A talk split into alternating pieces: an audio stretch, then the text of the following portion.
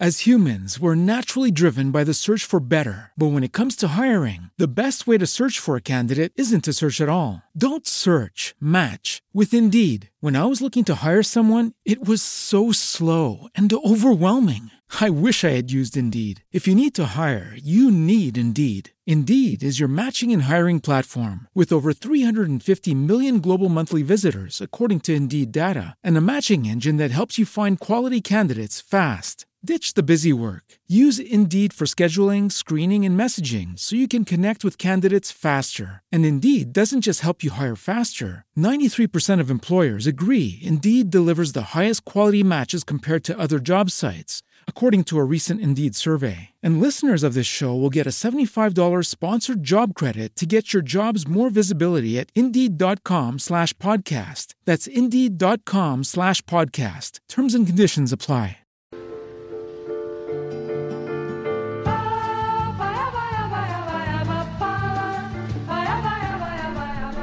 Qual é o brasileiro que nunca sentiu uma pontinha de orgulho patriota quando se afirma que a palavra saudade só existe na língua portuguesa?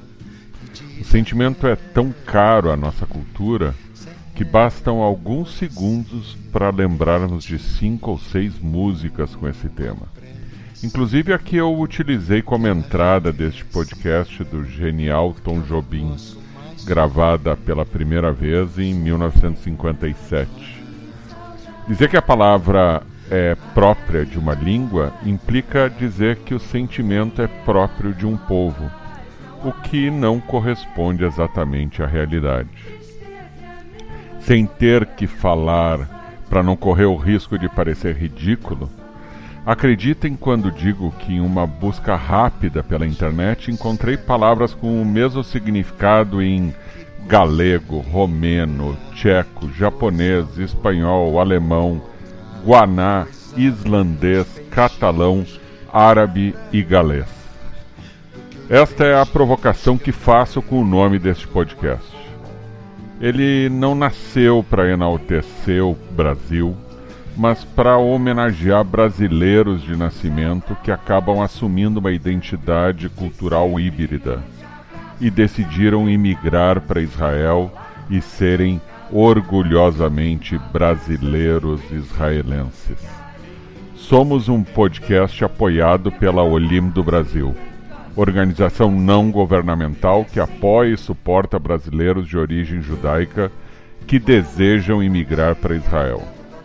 Se você quiser mais informações sobre como fazer uma boa aliá, entre no site olimdobrasil.org e, independentemente se você já está em Israel ou não, ajude a Olim do Brasil a continuar com esse trabalho maravilhoso. Clique em olimdobrasil.org barra doações e nos ajude. Vamos agora ao podcast da quinzena.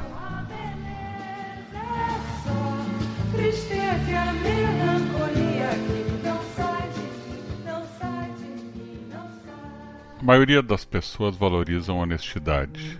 Elas querem escutar sempre a verdade, mas por outro lado, elas também valorizam a gentileza. Porém, às vezes, a honestidade e a gentileza colidem.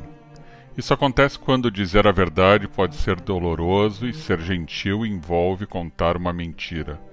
Esta mulher lida o tempo todo entre a linha tênue de anjo e demônio que só pessoas especiais conseguem lidar. Por sua experiência de quase duas décadas de árduo trabalho de ajudar aqueles que, seja por necessidade, falta de esperança ou por ideologia, decidiram largar tudo no Brasil e vieram emigrar para Israel. Em um mundo comunitário majoritariamente masculino como nós, Gladys se tornou uma fonte inesgotável de inspiração e transpiração para todos. Há três anos atrás, abriu com alguns valorosos companheiros a única organização de defesa dos interesses dos novos imigrantes brasileiros em, em Israel, a Olim do Brasil. Ela diz que não é brasileira e se vê como uma israelense. Mas se for assim, é a israelense mais brasileira que eu conheço. Há muito tempo Gladys escolheu a nós, os novos imigrantes brasileiros em Israel, ou os Olim Hadashim brasileiros. Daí como é que eu falo? É eu faço? Depois desse, dessa introdução tua, como é que eu faço? Com que cara eu fico? A cara de a cara que tu sempre fez, que foi de olhar para as pessoas e falar a verdade, de olhar. Isso eu acho que foi uma das primeiras coisas que me fez admirar. Eu acho que tu não, eu não sei se tu te lembra, foi no num café que eu fui tomar contigo Uhum. e que quando eu comecei a falar para ti sobre uh, as dificuldades que eu estava tendo para poder uh, para poder fazer meu processo de aliar e tu pode me ajudar. Eu queria era poder começar uh, antes de chegar na ajuda, que eu acho que é importante a gente poder entender. Eu queria primeiro entender o seguinte: tu tu também é gaúcha, tu também nasceu onde? Em Porto Alegre? Nasci em Porto Alegre. Eh, sou gaúcha, é como tu disse na introdução, que ela não se considera brasileira, mas eu sou sempre gaúcha. Ó, então. É, já não, já é um. Ser gaúcha não é ser brasileira. Ó. E, e, Separatista. e tu. É, tenho orgulho de ser gaúcha, gosto do meu Rio Grande do Sul, gosto da, de Porto Alegre. É, nasci em Porto Alegre em, em 1957. Fui a E- e- e terceira tu- filha. E tu ah, estudou em qual escola lá? Eu, no, o primário eu fiz na, na escola pública, perto da minha casa, na rua da minha casa, o Roque Calage. Ah, eu lembro. É, é, Eu lembro dessa escola. Calage. É, é, gostava muito do Roque Calage e naquela época, para evitar o exame de admissão, eh, meus pais me transferiram para o Colégio Israelita Brasileiro na passagem do quarto para o quinto ano. E aí eu comecei no quinto ano primário a estudar no Colégio Israelita Brasileiro. Tu viveu em- no, no Brasil até que idade, Eu- mais ou menos? Eu posso dizer que eu vivi no Brasil até os eh, fim dos 17 para os 18, porque eh, eh, com, com quase 18 anos eu fui, eh, eu fiz o Shnat Hachshara do, da, do Dror Abonim e, e eu fiquei lá aqui em Israel durante um ano, voltei para o Brasil com de 18 para 19 e terminei o, o científico, que seria naquela época o científico, né, o, o que chamam hoje de ensino médio. E imediatamente ao terminar o científico, em janeiro de 1977, entre os 19 e 20 anos, eu fiz aliar. Então eu posso dizer que realmente a minha vida eh, contínua no Brasil foi até os 18 anos. E qual, o que que fez tu, tu decidir vir para Israel? A tua, a tua estada de um ano aqui ou, ou a a tua vida eh, dentro do, do, do Drora? Hum, tudo junto. Foi uma, foi uma união de vários, vários eh, acontecimentos que, que eu tive na, na vida. A primeira coisa, em- na Guerra dos Seis Dias, eu tinha 10 anos de idade, e meus irmãos mais velhos, que, eh, que são meu, minha irmã, que eh, é 10 anos mais velha que eu, ela estava com 20, e meu irmão estava com 19 e foram enviados, quer dizer, se- se, eh, foram eh, para os grupos de voluntários que vieram ajudar Israel, eh, o que se chamava naquela época colheita de laranjas. Só que em, em julho de, 70, de, de 67 não tinha laranjas, né? Não era colheita, era verão. Não tem colheita de, de laranjas, mas eles vieram para cá para ajudar um país que tinha pa- passado pela, pela Guerra dos Seis Dias. Então foi assim, eh, foi o exemplo, né? A minha irmã e meu irmão vieram para cá, o meu irmão não se adaptou muito, quer dizer, vieram como, como voluntários, não, não para ficar. E, e- e- então a, a ideia de Israel já começou a penetrar dentro de casa, já. Fora isso, meu pai tinha um irmão sobrevivente da Shoah, que tinha vindo depois da Shoah direto para Israel, e se escutar, eu escutava de Israel dentro de casa eh, através das cartas que meu irmão, meu pai se correspondia com o irmão dele.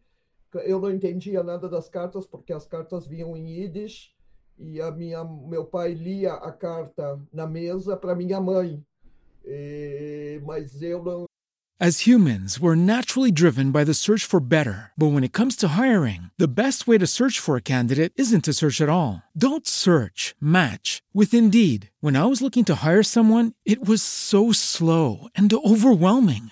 I wish I had used Indeed. If you need to hire, you need Indeed. Indeed is your matching and hiring platform with over 350 million global monthly visitors, according to Indeed data, and a matching engine that helps you find quality candidates fast. Ditch the busy work. Use Indeed for scheduling, screening, and messaging so you can connect with candidates faster. And Indeed doesn't just help you hire faster. 93% of employers agree Indeed delivers the highest quality matches compared to other job sites, according to a recent Indeed survey. And listeners of this show will get a $75 sponsored job credit to get your jobs more visibility at Indeed.com slash podcast. That's Indeed.com slash podcast. Terms and conditions apply. Hey guys, it is Ryan. I'm not sure if you know this about me, but I'm a bit of a fun fanatic when I can. I like to work, but I like fun too. It's a thing. And now the truth is out there. I can tell you about my favorite place to have fun Chumba Casino. They have hundreds of social casino style games to choose from, with new games released each week. You can play for free anytime, anywhere. And each day brings a new chance to collect daily bonuses. So join me in the fun. Sign up now at chumbacasino.com. No purchase necessary. Group. Void were prohibited by law. See terms and conditions. 18 plus. Quer dizer, então eu sabia que eu tinha um tio, eh, eu nem sabia o que, que era Shoah, eu sabia que eu tinha um tio em Israel, irmão do meu pai, e depois a minha irmã e meu irmão que vieram. Então, eh, já eh, nesse momento, eu, Israel começou a entrar dentro de casa eh, pela porta da frente, né? Como se diz. E depois que a minha irmã voltou, o, meu irmão voltou antes, ele não terminou o programa das laranjas. A minha irmã voltou e imediatamente ela voltou em dezembro de 67 e imediatamente em março de 68 ela fez aliar para estudar aqui na universidade. Então, eh, eu tinha 10 anos, eu era eh, muito apegada à minha irmã, porque eh, minha irmã quase era uma segunda mãe para mim, né? Aquela coisa de diferença de idade eh, grande entre dois irmãos. E, eh, e eu senti muito, muito a, a ida dela. Eh, ela me mandava de Israel. Eu, na, naquele mesmo ano, eu comecei a estudar no colégio israelita e comecei a estudar hebraico. E eu disse para poder me comunicar com a minha irmã, quer dizer, apesar do português, né? Mas eu quero mostrar para minha irmã que eu estou aprendendo hebraico. Então, o hebraico ficou como a matéria principal para mim. Ela me mandava cadernos, aqueles cadernos, cadernos que começam eh, de trás para diante, né, do, do, do, lado direito, e com, com capas de Jerusalém, com capas. Hoje em dia já não existe mais, mas eram cadernos que eu ficava me fazendo, eh, eh, me esnobando né, com os cadernos. Eu era a única que tinha caderno de Israel com capa de Jerusalém, então Israel estava dentro. Depois começaram a vir as cartas da minha irmã, então as cartas minha, da minha irmã eram lidas na mesa para todo mundo. Era uma reunião familiar onde se lia as cartas que a minha irmã mandava. E aí bom, o, o movimento juvenil, o DROR, ele sempre teve também dentro de casa o movimento sionista, né? Meus pais não eram sionistas assim de pregar o sionismo, de dizer, mas eram através de atitudes. Eu digo, eu acho que é, é, a, forma, a melhor forma de um pai transmitir alguma coisa para um filho é através de atitudes e não de palavras. Porque a minha irmã era madrihada Hazit, e apesar de que a Hazit não aceitava crianças eh, com um, menos idade, com menos de oito, nove, eu já com seis anos já ia para Hazit junto com a minha irmã. Minha irmã me carregava com ela para Hazit, que era lá na Cibra de Porto Alegre. E depois, eh, nessa época que ela eh, fez aliar, eu entrei para o DROR. eu tinha 10, 11 anos e, e tive madrihim, naquela época NECA, NECA, né? Rosane Turkenich.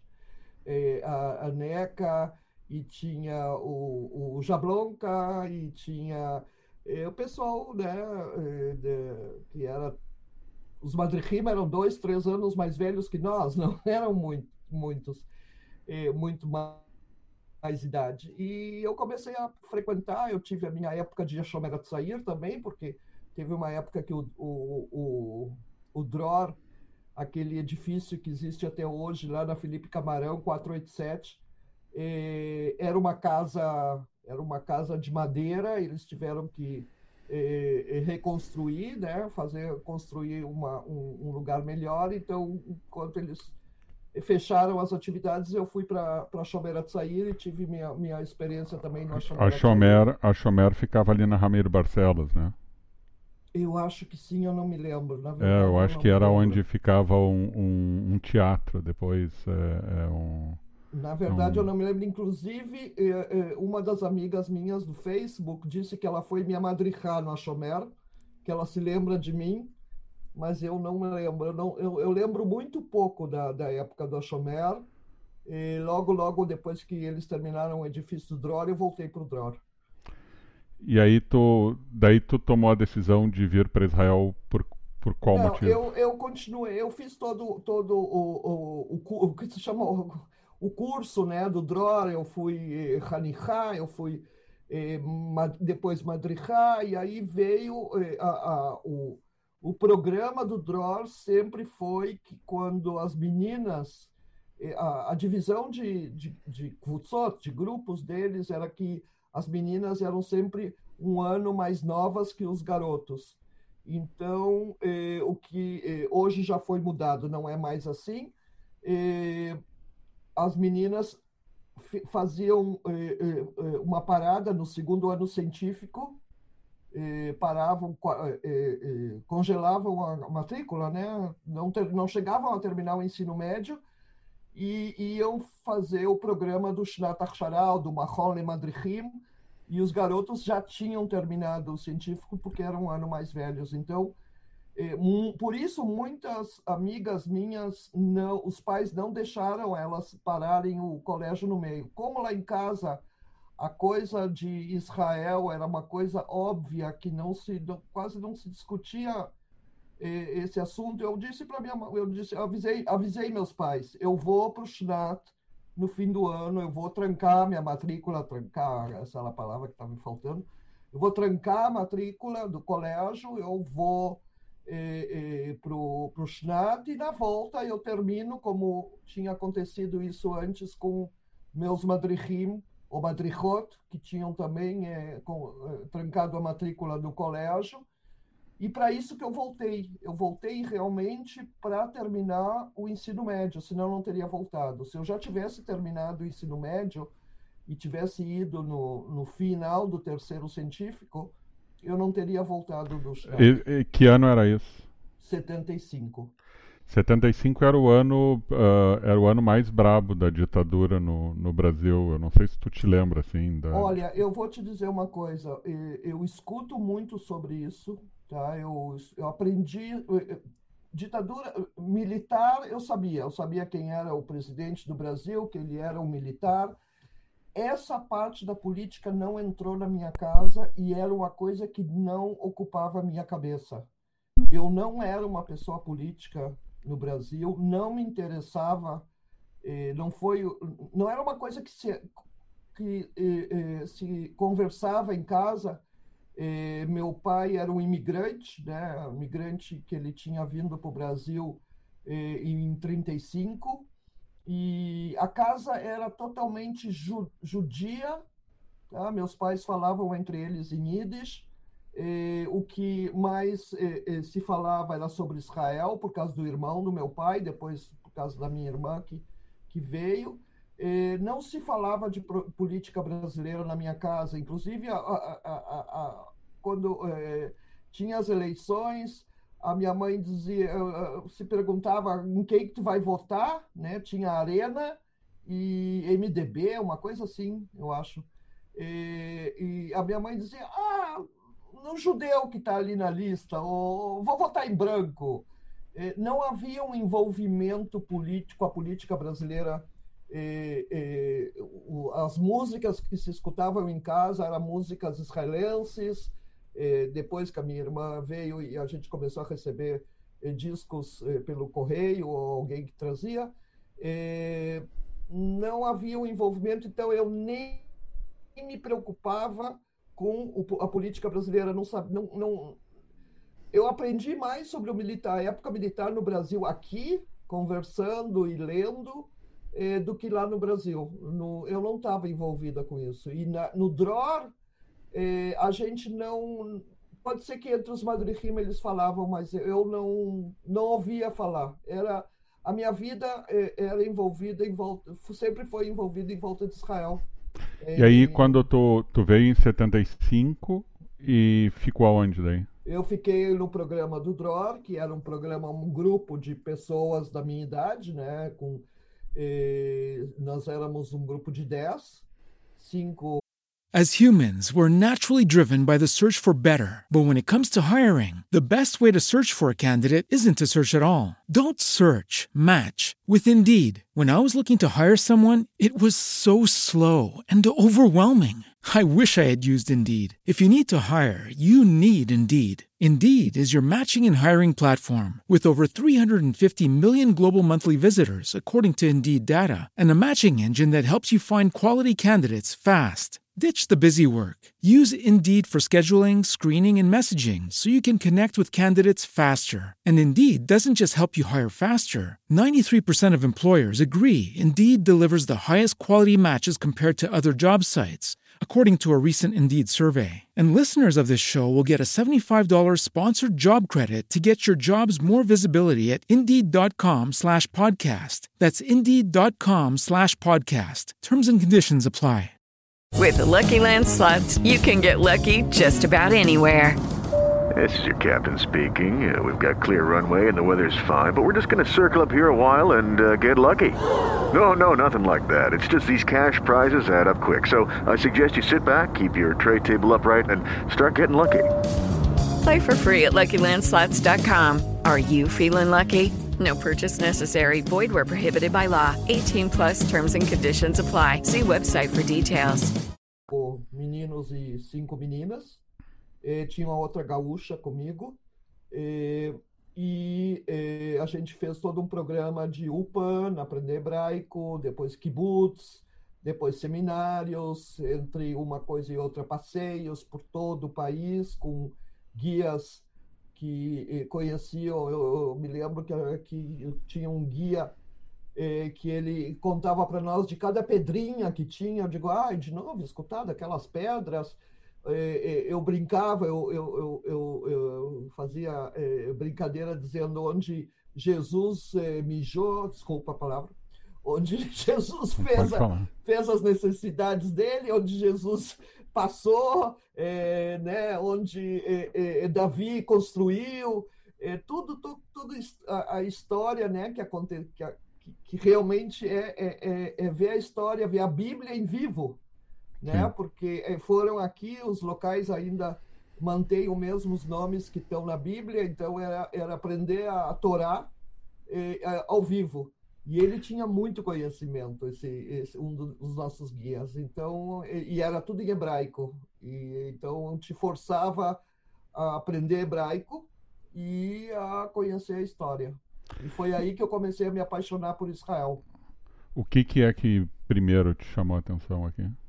É, a, a confiança que existia entre as pessoas a liberdade de eu poder pegar uma carona, por exemplo, funcionava muito naquela época, hoje já não é tão comum, mas naquela época a gente ficava nos kibbutzim, para sair dos kibbutzim precisava carona, então era eu e as minhas amigas parando na estrada e pegando carona, e ninguém nunca fez nenhum mal, era solidariedade, era a, a, a, a simplicidade das pessoas sabe?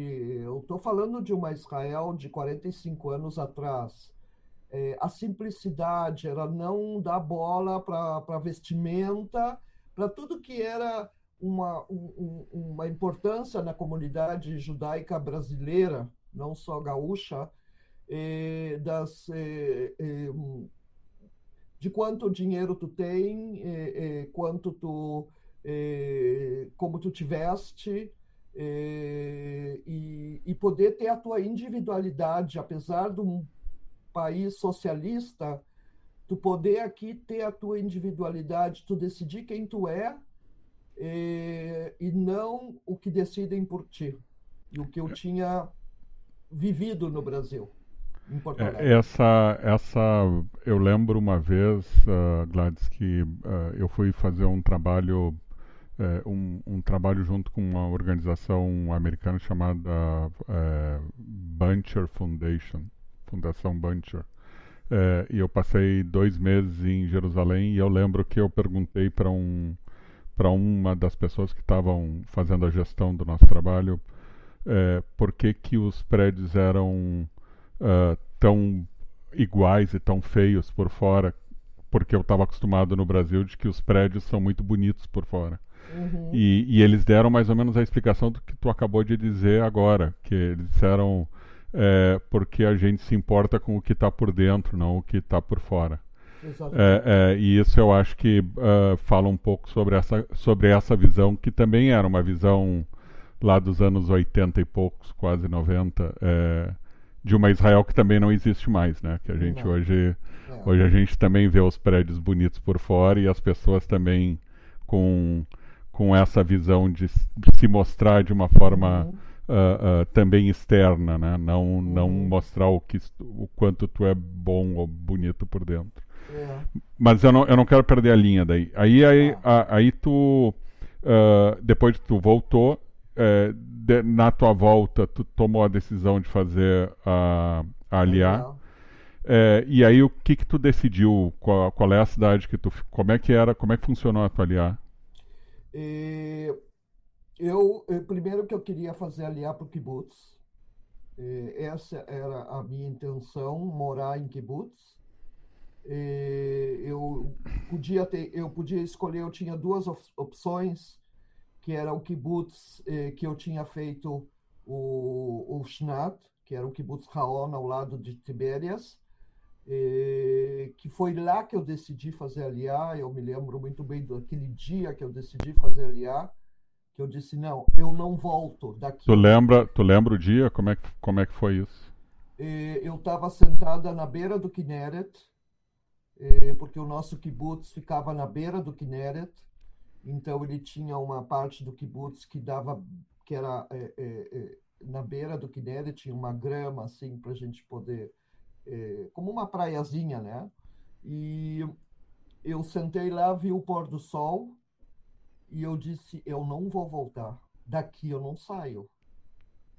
E, bom, essa foi uma conversa que eu tive com a minha irmã, porque a minha irmã morava aqui, né? Minha irmã morava em Haifa, ela, ela trabalhava num, num banco em Haifa, ela tinha estudado na Universidade de Haifa e ela já tinha os seus 10 anos em Israel, né? Porque ela veio em 67, era 75, então já tinha 8 anos em Israel, já tinha terminado de estudar e estava trabalhando.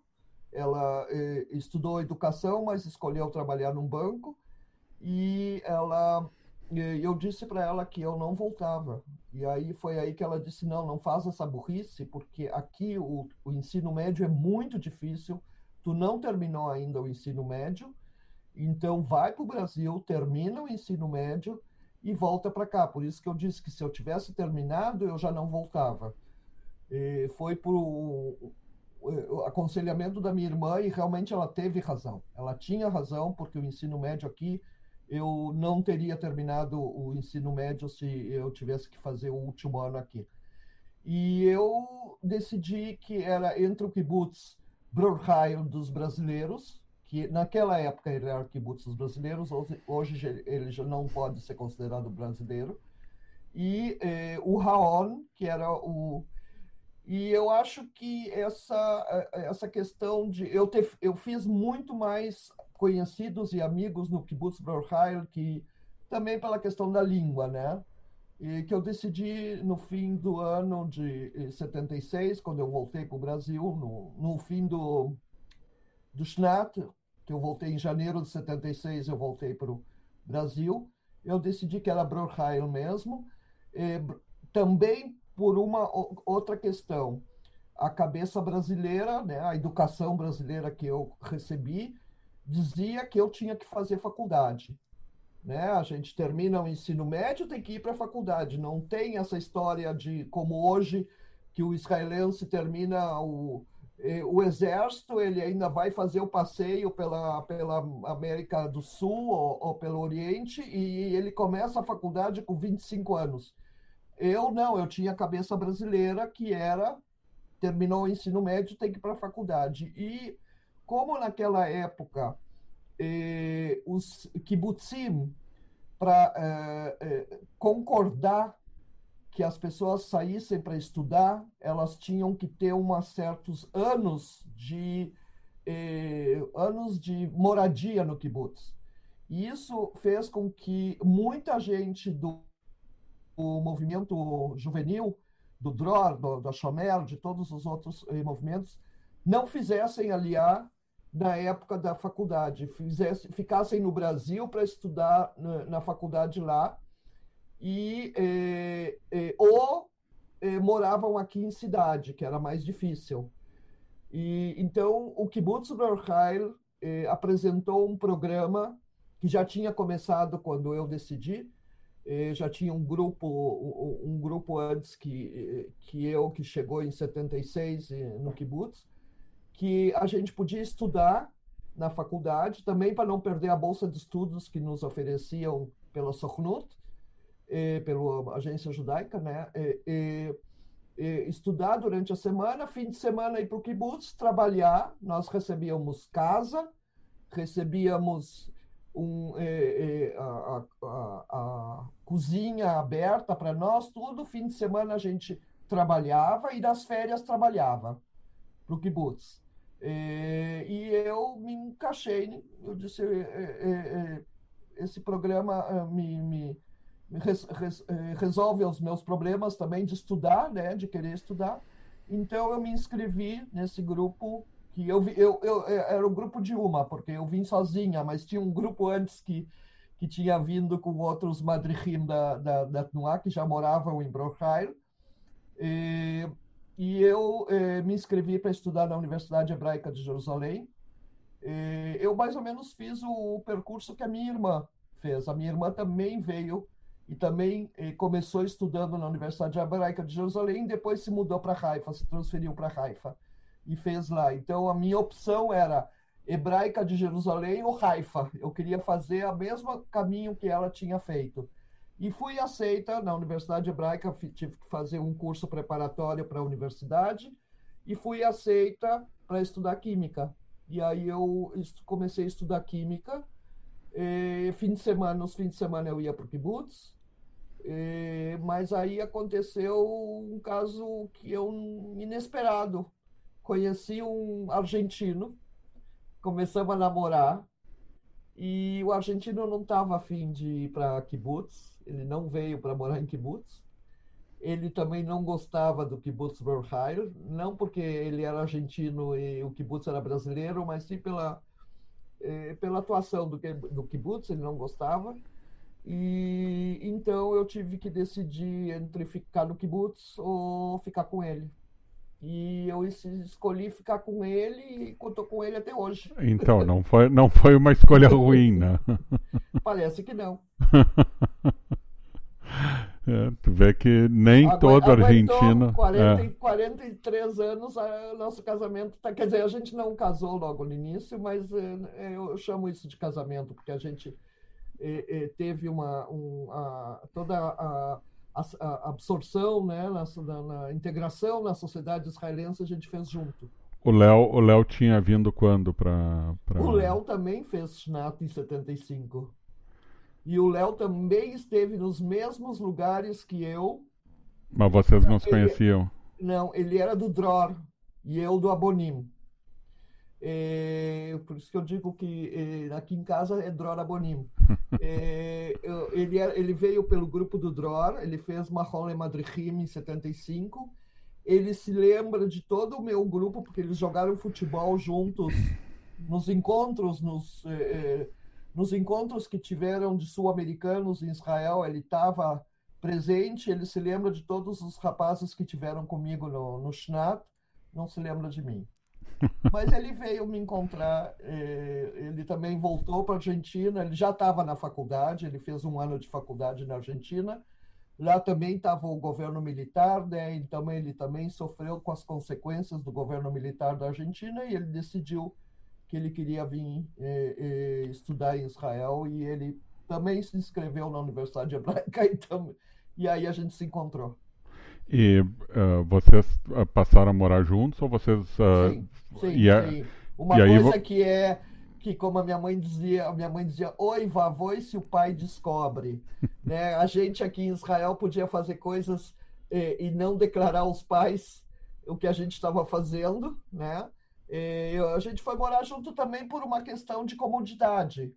Era, era nós dois, dois Olim Hadashim, dois imigrantes jovens, e lugar de morar com uma pessoa que tu não conhecia, porque ou era tu morar na casa de estudantes, na, o que chama no Brasil da República, né? Dos estudantes, a gente, eh, os pais do Léo eh, alugaram um apartamento para ele e eu eh, fui morar com ele num apartamento, assim que a gente cozinhava comida para os dois, eh, comprava para os dois. Passamos a, a, também. Isso em Jerusalém. Em Jerusalém, sim, todo o tempo em Jerusalém. E, e o 76, eu lembrei agora, foi o ano daquela uh, de Anteb. Uhum. Tu estava. Eu estava tava... no colégio. Eu estava no colégio e foi uma tensão, inclusive a irmã de uma prima do meu pai estava no avião. Ela era uma a brasileira que estava naquele avião e tiraram ela por ela ser brasileira, tiraram ela do, do avião, né? É, não, não levaram em consideração que ela era judia e sim que ela era brasileira. E, sim, foi um, foram dias de tensão. Lá em casa também. E aí foi uma das vezes que a minha irmã, foi uma das vezes que a minha irmã escreveu para nós, fora em 73, na Guerra de Yom Kippur, a minha irmã também estava. Eh, tava, ah, não, em 76, desculpa, eu estou complicando tudo. Em 76, a minha irmã estava no Brasil, porque ela voltou comigo. Ela voltou comigo. Quando eu terminei o Shnata, minha irmã voltou comigo para o Brasil. E, em 73, a minha irmã, na época da guerra de Yom Kippur, ela estava aqui. Foi uma das coisas que, ela, que ficou gravado até hoje para mim, que ela escreveu: não confiem nos jornais mundiais e nas notícias que, que não são eh, de fontes israelenses. Tudo que falam de Israel na mídia internacional não é verdade. Recebam, eh, só leiam notícias de fonte israelense, porque naquela época, bom, na guerra de Yom Kippur, né, muita coisa saiu que Israel já estava nas mãos dos árabes e era muita fake news. A gente fala de fake news hoje, mas naquela época era fake news era era muito grande. E, sim, e aí tu, tu, tu começou a fazer a faculdade de química, né? Uhum.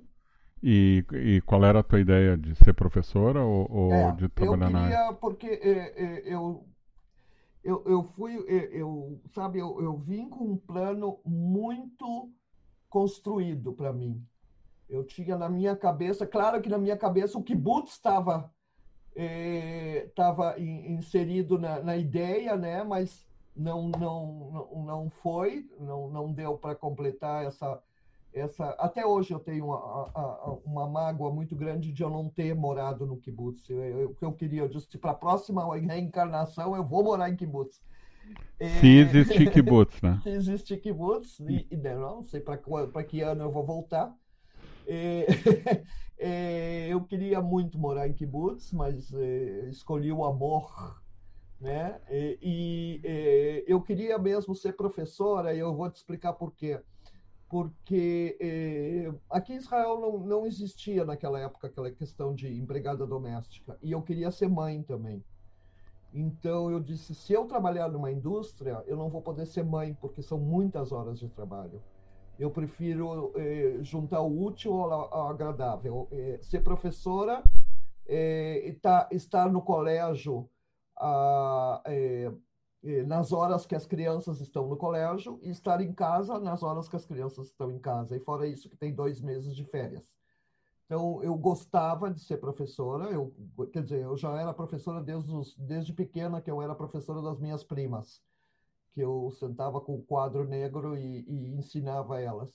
Então, eu, é, é, sim, a minha ideia era ser professora e foi para isso que, foi, foi o que eu fui, no final das contas, porque de, no final da faculdade eu fui, eu, eu lecionei, eu dei aula num colégio israelense aqui no colégio. E por quanto tempo tu, tu trabalhou como professora? É, no total são cinco anos, porque teve várias, é, várias paradas no meio. No total, assim, que se, é, o que o que o está escrito é que são, foram só cinco anos de, de aula, porque E, depois e, eu parei.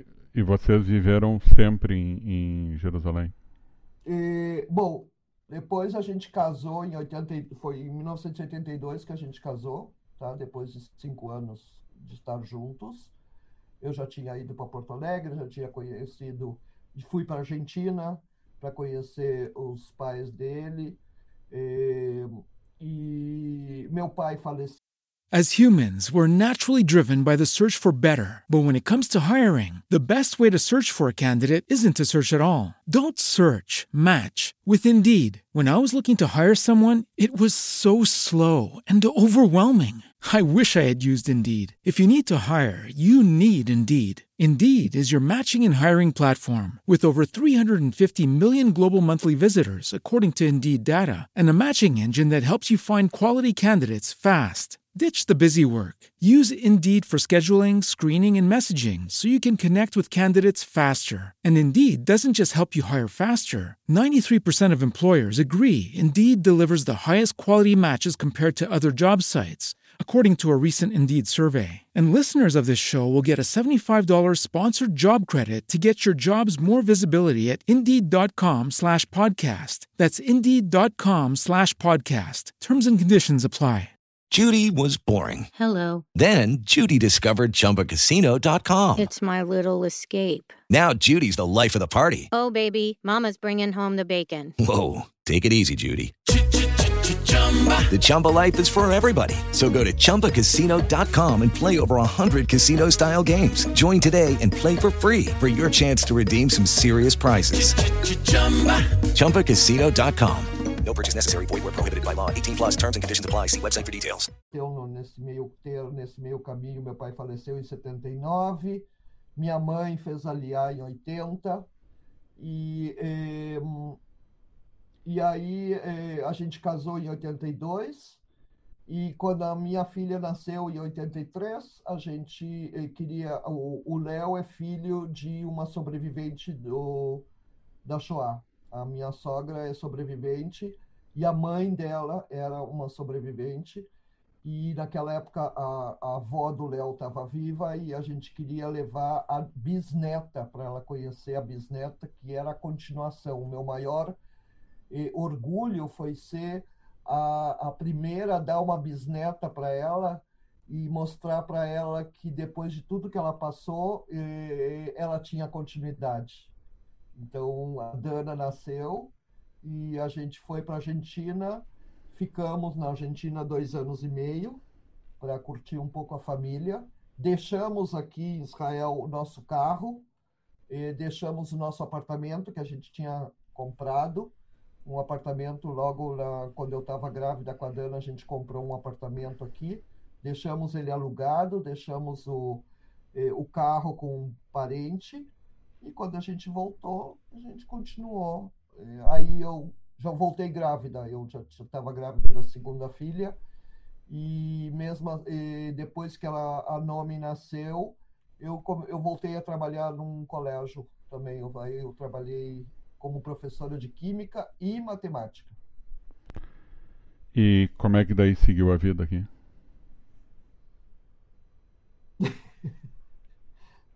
tu quer a bagunça? Eu quero tudo.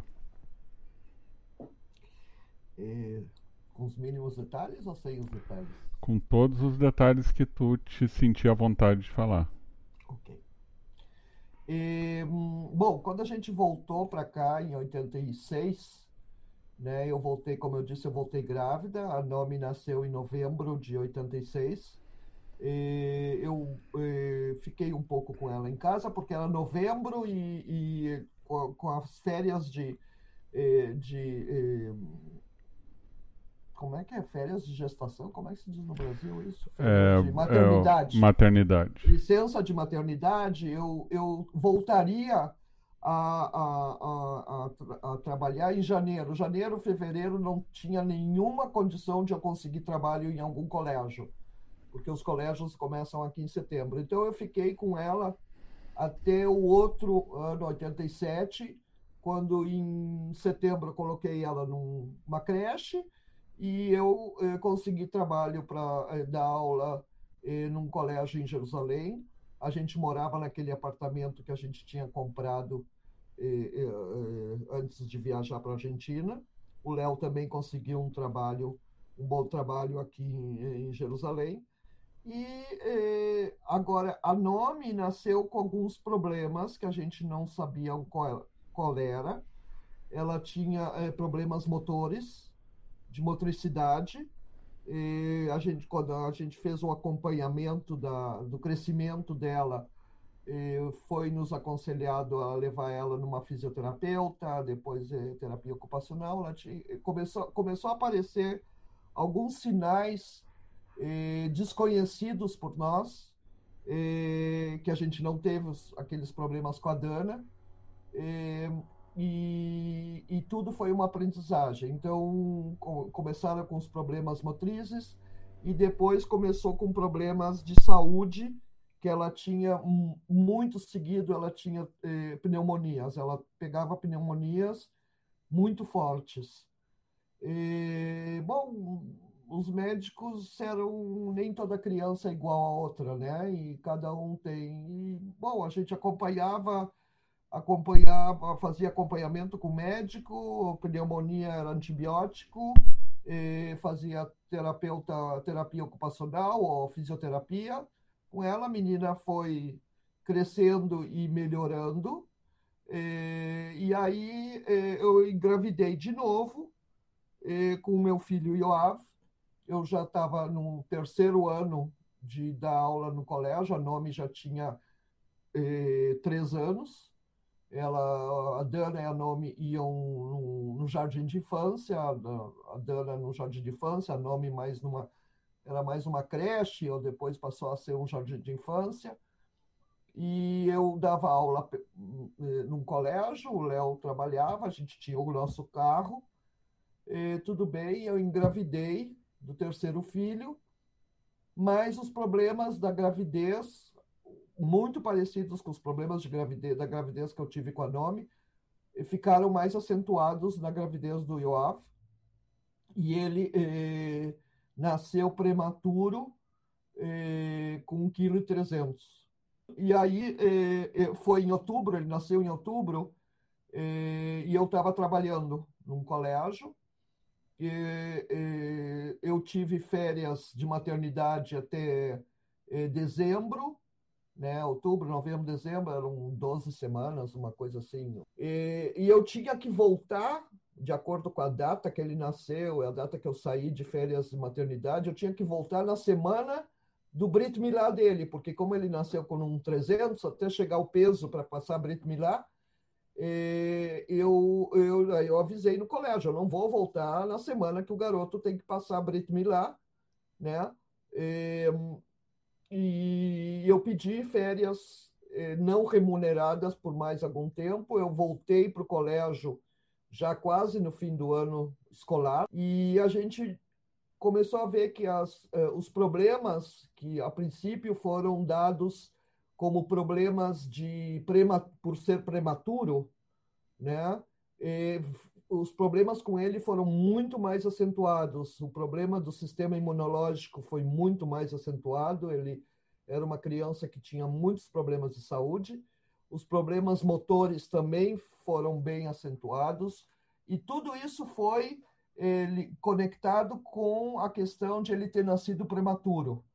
E, bom, e, a, eu, eu, a gente decidiu, entre eu e o Léo, que não dava para mim voltar uh, com três crianças em casa, sendo a Nome já tinha se recuperado, já estava bem, já tinha, tinha uma, uma infância normal, mas com uma criança como Yoav, que exigia muito a presença, a minha presença, de acompanhar ele em médicos, às vezes chegava a hospitalizações por causa da saúde, eu não ia voltar a trabalhar.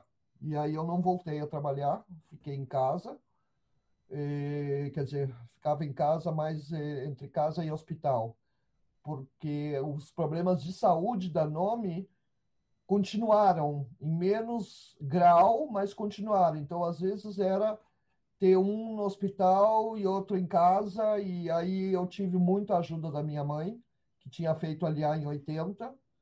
E a minha mãe, depois que meu pai faleceu, ela fez aliar. Inclusive, a minha mãe trouxe o corpo do meu pai para ser enterrado aqui em Israel. Tanto é que a nossa ligação com Israel, de toda a família, eu disse para minha mãe: Tu vai gastar tanto dinheiro em trazer o corpo dele para Israel? Ela dizia: Eu não vou deixar ele sozinho lá. Eu acho que foi uma declaração de amor que eh, eu nunca eh, tinha escutado da minha mãe. De, ela disse: Quem é que vai cuidar dele lá? Cuidar dele? Ele está morto já, cuidar dele mas ela trouxe o, o ele está enterrado aqui do lado, perto do irmão dele, em Hulon. E, é, e aí eu é, continuei acompanhando né, o meu filho, não existia nenhuma explicação médica, porque os dois, tanto a Nomi como o Yoav, tinham características muito, muito é, semelhantes tanto na, na eh, sensibilidade do sistema imunológico como eh, nos problemas motrizes, apesar de que com ele uh, os, os, o, as questões eram muito mais acentuadas. Eh, e aí eu comecei a eh, foram dados vários, eh, várias avaliações, vários diagnósticos, foi falado de síndrome, naquela época não existia internet, a gente tinha que confiar no que os médicos diziam, foram feitas diagnósticos errados, que eu não vou entrar aqui nos detalhes, foram, foram feitos diagnósticos totalmente errados. Isso levou que o garoto teve uma, uma caída muito forte. Ele começou a ir num jardim, num jardim especial para crianças com problemas motores ele começou a se desenvolver bastante bem, mas a doença eh, física, né, os problemas de, de, de, eh, de, doença que ele tinha enfraqueciam muito ele. Cada pneumonia que ele tinha, cada diarreia que ele tinha, era, era, eh, levava ele dois passos para trás. Ele ia três passos para frente dois para trás, porque enfraquecia muito ele e eh, em certo momento ele teve que ser hospitalizado. Foi encontrado um problema de medula, de medula óssea. Hum, foi discutido naquela época a possibilidade de ele fazer um transplante de medula. O que foi encontrado é que ele tinha uma medula óssea que já não produzia eh, células de sangue, eh, não produzia, então ele tinha era anêmico, ele tinha, não tinha sistema imunológico que protegia ele contra vírus e doenças de todo tipo. Então, ele foi hospitalizado, mas por negligência médica, ele não chegou a ser candidato a transplante e ele veio a falecer em outubro de 1993. Ele estava com quantos anos? Quatro anos na semana dos quatro anos dele. Ele faleceu dois dias antes de completar quatro anos. E foi para nós. Eu tinha naquela época 36 anos, o Léo também. As filhas tinham, a Dana tinha 10 anos, a Nomi tinha 6 anos, 6, 7 anos. E foi um trauma muito grande para a família, foi um choque muito grande, porque não era isso que a gente imaginava que ia acontecer. Eu acho que a ficha caiu só no dia, uma semana antes que ele faleceu. Mesmo no hospital, eu estava. Passei três meses, agosto, setembro e outubro, encarcelada num quarto do hospital, porque ele estava em isolamento, também por essa. por, por ele estar. Tá, eh, eh, aberto, né? Como hoje a gente fala de vírus, ele, o corpo dele via um vírus e dizia, ei, vou, vem, é, tudo que era vírus ele pegava. E, e, isso por um problema do sistema imunológico que depois passou a ser o, o, o, a origem a gente viu que era da, um problema de medula óssea. foi se falado de um problema genético hum, tocado no tema, no assunto, não tínhamos muito a quem consultar. Eh, os médicos não entendiam muito, não se sabia muito sobre isso. Eh, quando os... logo depois que o Yoav faleceu, eu aprendi muita coisa com relação a, esse, a, a essa doença. Eh, mesmo não tendo internet, e, e, dizer, e a médica me, me orientando, se tu vê um pontinho aqui, se tu vê um pontinho ali, eu comecei a aprender eh, eh, nomenclaturas médicas eh, que eu não conhecia, que não era mais do que aquela gripe ou que a gente conhece durante a nossa vida, eu não conhecia todas essas doenças que existiam. Logo depois, eh, um, um tempo depois que o, o Ioá faleceu, eu, eh, eu, observando o corpo da Nomi, eu vi as, os primeiros sinais da mesma doença do Yoav, na Nomi.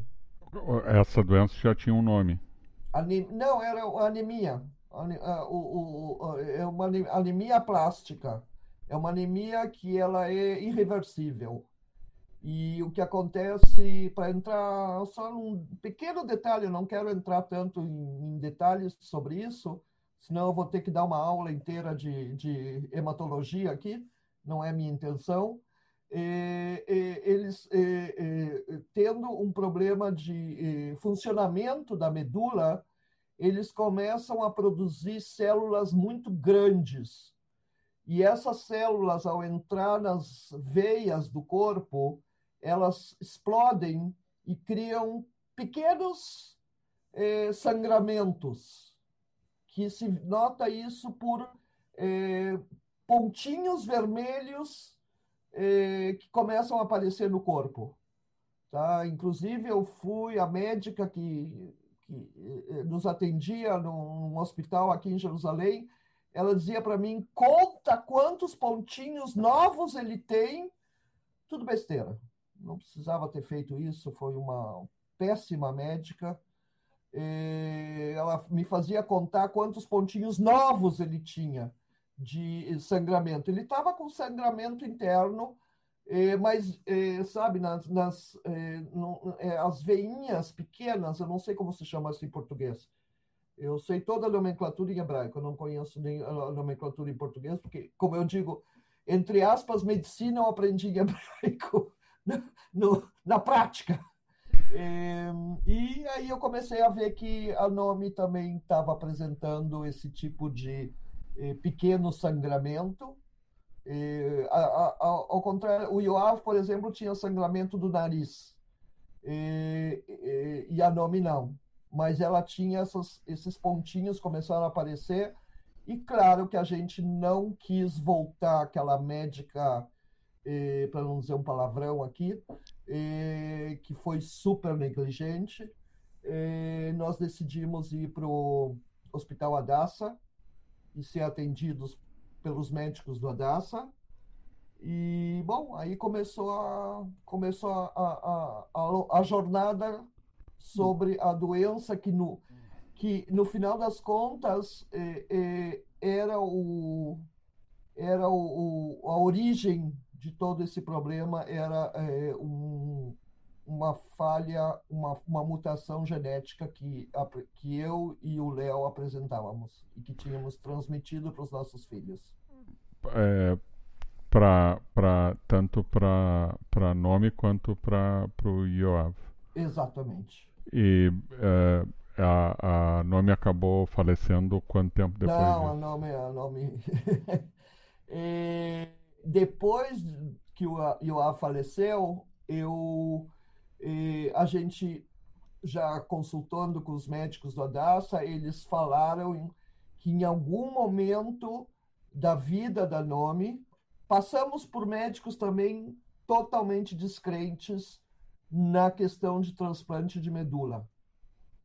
E um dos, por isso que eu digo que eu tenho as histórias assim. Um dos médicos, os, dos primeiros médicos que a gente consultou no Adassa, teve a petulância de me dizer o dia, nós falamos de transplante, nós, já se falava de transplante de medula naquela época, né?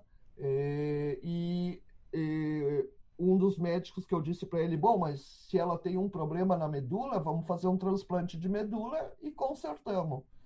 Ele disse, no dia que tu quiser fazer um transplante de medula nessa tua filha, eu vou chamar um psiquiatra para ver se tu tá normal. Eu saí de lá chorando. Eu disse, como assim? Ela tem, não sei, 2%, 1,2%, 0, não sei quanto por cento de. Judy was boring. Hello. Then Judy discovered chumbacasino.com. It's my little escape. Now Judy's the life of the party. Oh, baby, Mama's bringing home the bacon. Whoa. Take it easy, Judy. The Chumba life is for everybody. So go to ChumbaCasino.com and play over 100 casino style games. Join today and play for free for your chance to redeem some serious prizes. ChumbaCasino.com. No purchase necessary. Void where prohibited by law. 18 plus terms and conditions apply. See website for details. Hello, it is Ryan, and we could all use an extra bright spot in our day, couldn't we? Just to make up for things like sitting in traffic, doing the dishes, counting your steps, you know, all the mundane stuff. That is why I'm such a big fan of Chumba Casino. Chumba Casino has all your favorite social casino style games that you can play for free anytime, anywhere with daily bonuses. That should brighten your day a little. Actually, a lot. So sign up now at chumbacasino.com. That's chumbacasino.com. No purchase necessary. VGW Group. Void were prohibited by law. See terms and conditions. 18 plus. Saí da, do transplante com vida.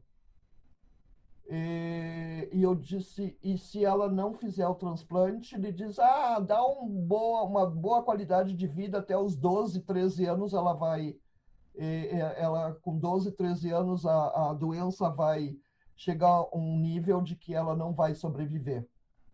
Eu digo, então por que, que eu não vou dar para ela o 0,2, a chance de que. Não é zero.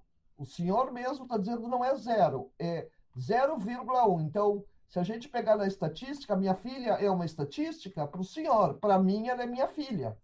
Eu vou dar essa chance de ela fazer. Por isso que eu, ele me disse, vou chamar um psiquiatra. Eu digo, pode chamar o psiquiatra que quiser. Eu louca não tô. Eu só sou uma mãe.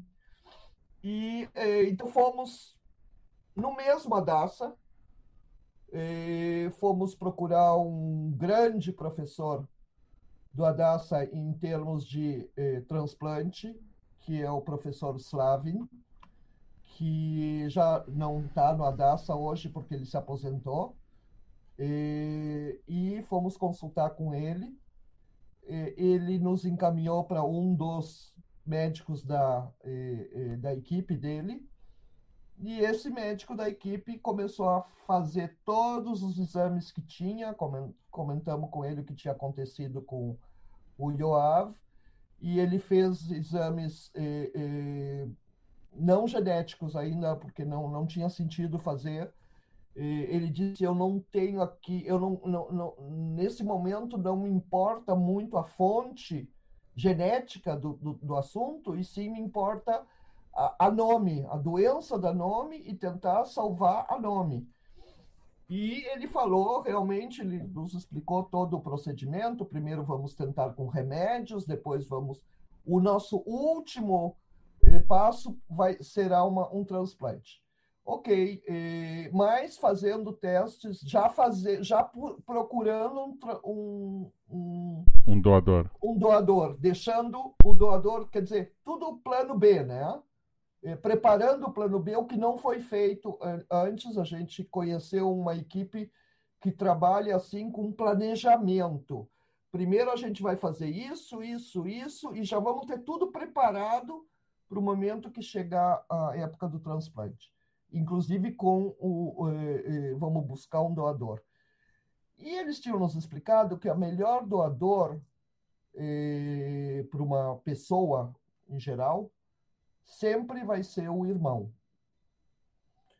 fizeram um teste na Dana, a Dana não era compa compatível com a nome, e eu e o Léo pensamos e, e, e, se a Dana, em algum momento, né, a Dana nasceu sem esse problema genético, existia, como os médicos diziam, tu tem 50% ou 50%, existia uma, uma, uma possibilidade de que o próximo filho nosso nascesse como a Dana, nascesse sem o problema genético. O problema genético não podia ser avaliado durante a gravidez não era uma coisa que uh, eles conheciam. Eles não sabiam qual era o problema genético. Eles, eh, eh, a teoria deles era essa. E, bom, eu engravidei, não importa como, quer dizer, foi inseminação artificial, tá? Porque eu tinha um problema mecânico e eu engravidei. E a, a Efrat, que foi a terceira filha, ela veio com as mesmas características de dos dois irmãos eh, dos dois últimos irmãos, né? Dos dois irmãos dela, não não não com as características genéticas da Dana. Então a gente descobriu que a Efrata era mais uma filha que tinha nascido com o problema genético e era passar por tudo de novo, pelo mesmo que nós tinha passado, já com mais conhecimento. De, daí, dessa vez, eu de, decidi, não, chega de filho, né? Porque parece que essa é a tendência de eu ter os próximos filhos meus vão todos nascer com essa com, com esse problema genético, já não tem como evitar. E também porque os médicos tinham me dito que não tinha nenhuma chance de eu engravidar porque eu estava com esse problema e por isso eu tinha feito inseminação artificial. Mas qual foi a minha surpresa que dois anos depois, quando a Efrate tinha um ano e meio, eu engravidei. E aí eu quis fazer um aborto, mas eh, e eu fui aprovada pela, por, pelo Estado, pela comissão médica do Ministério de Saúde para fazer o aborto mas em comum acordo com meu marido, a gente não fez o aborto, nasceu o Rafael. E os dois pequenos que a gente teve, o Rafael e a Efrat, tiveram o mesmo caminho. E o primeiro, o Rafael passou pelo transplante de medula, a Dana doou para ele, mas não, não, não, não teve sucesso. E ele veio a falecer com quatro anos de idade também, menino, com quatro anos de idade, em 2003, dez dias depois da minha mãe, a minha mãe faleceu também no mesmo mês, no mesmo dez dias antes, e ela faleceu de câncer, e um ano e meio depois faleceu a Efrato. E a Efra também passou por transplante de medula, mas não. Está eh, me faltando, tem uma palavra em português, não, não pegou. Não, eh, não, também não, não teve sucesso. No momento que os dois faleceram, numa questão de um ano e meio de diferença, a Nome estava bem, a Nome tinha terminado, estava terminando o ensino médio, ótima aluna, teve tudo, mas também ela estava sendo todo o tempo monitorada pelos médicos, né? Ótima aluna, tudo. E aí eu disse para o médico, não, prepara o transplante da Nome, porque o transplante da Efrata e do Rafael foram feitos de emergência e eu, e eu eh, com toda a aprendizagem que eu tive, eu cheguei à conclusão que para tu fazer um transplante, tu tem que estar tá são. Tu tem que ter o teu problema, mas tu tem que estar tá são. Tu não pode ter mais nada fora esse teu problema. E eu disse, a, nome está sã, a nome está, eh, o que a gente chama em hebraico, reunir, ela tem vida, ela tem, eh, eh, eh né, e, e ela está suficiente forte para passar por um transplante, o que não tinha acontecido com os, os dois pequenos, que estavam enfraquecidos pela doença. E, eh, e a Nomi eh, foi hospitalizada um mês depois que a Efrato faleceu. Foram, foram eh, começaram imediatamente a fazer todos os procedimentos para fazer o transplante para ela. Ela estava no início do último ano do ensino médio foi em, em setembro. E, e, depois do transplante, ela não poderia voltar para o colégio. E existe aqui em Israel, já colocando temas também relacionados a Israel, existe aqui em Israel que as crianças que têm que passar por uma hospitalização muito longa, eles têm professores que dão aulas em, nos hospitais, eles têm escolas dentro dos hospitais. Fora isso, começou a entrar a questão ela fez o transplante em 2004. Começou a entrar a questão de. Eh, tu vê, em 2004 ainda não tinha Facebook. Eh, tinha ICQ, tinha. Começou a entrar a questão de internet, né? E, inclusive, tentaram na escola, na, na, na escola, no, na classe dela, eles queriam transmitir o transplante pela, para o pessoal do, da escola. Então, tentaram fazer todo um esquema. Hoje é tão fácil, né? Tu coloca o, o telefone, os amigos dela queriam presenciar, então a gente. E o que, que é o transplante de medula? É uma transfusão de sangue. Todo mundo fala de transplante, parece que estão trans, transplantando um órgão, né? Mas não é um órgão, é uma transfusão de sangue. O, o transplante. Quando ela passou pelo transplante, todo mundo, eu disse, pessoal, terminou. Como terminou? é isso? Aí os, os colegas dela aprenderam também. Eu, eu disse nome quando o médico veio e colocou o saquinho né, do, do transplante dela, ela continuou dormindo. Eu digo, nome, tu tá passando por. Ah, mãe, não me enche o saco, eu quero dormir. e o transplante era só isso, era mais uma transfusão das outras transfusões que ela já tinha passado. É, claro que depois do transplante exige todo um, um cuidados, né, de ela ficar até que o sistema imunológico começa a se recuperar e tudo isso, ela precisa um acompanhamento. Ela fez todas as provas finais do, da escola todo israelense faz no terceiro ano, que é uma coisa parecida com um vestibular, mas não é um vestibular, ela fez eh, eh, ou no hospital ou em casa. Ela já não pôde voltar à escola, mas ela estudou sozinha e ela estudou com a ajuda da escola, que mandavam para ela eh, a, a, matéria, os, com a ajuda dos amigos, e é isso que me sensibilizou também com a questão de Israel, né? Esse apoio que a gente recebeu da comunidade, da escola, eh, do Estado, tá? E, era, a Nomi não perdeu um ano de estudos. Ela continuou estudando dentro daquele quarto dela de isolamento no hospital e depois no isolamento aqui em casa. E os professores vinham até aqui, nós, nós estamos em época de máscaras, eles entravam em casa com máscara para eh, proteger ela. E quando ela estava em casa e, e ela conseguiu sair dessa com o transplante. Eu tava, eu, eu, eu, eu, aquele pensamento que eu tinha tido de que ela tinha que passar o transplante naquele momento que ela estava eh, eh, forte, E, e, não esperar o que a gente esperou com os dois, que eles enfraqueceram, que a doença enfraqueceu eles. E realmente a Nomi conseguiu sair do transplante um ano depois do transplante, ela já estava bem. A gente foi para os Estados Unidos festejar com, com os, as pare... os amigos. E o doador da Nome eh, foi um doador alemão.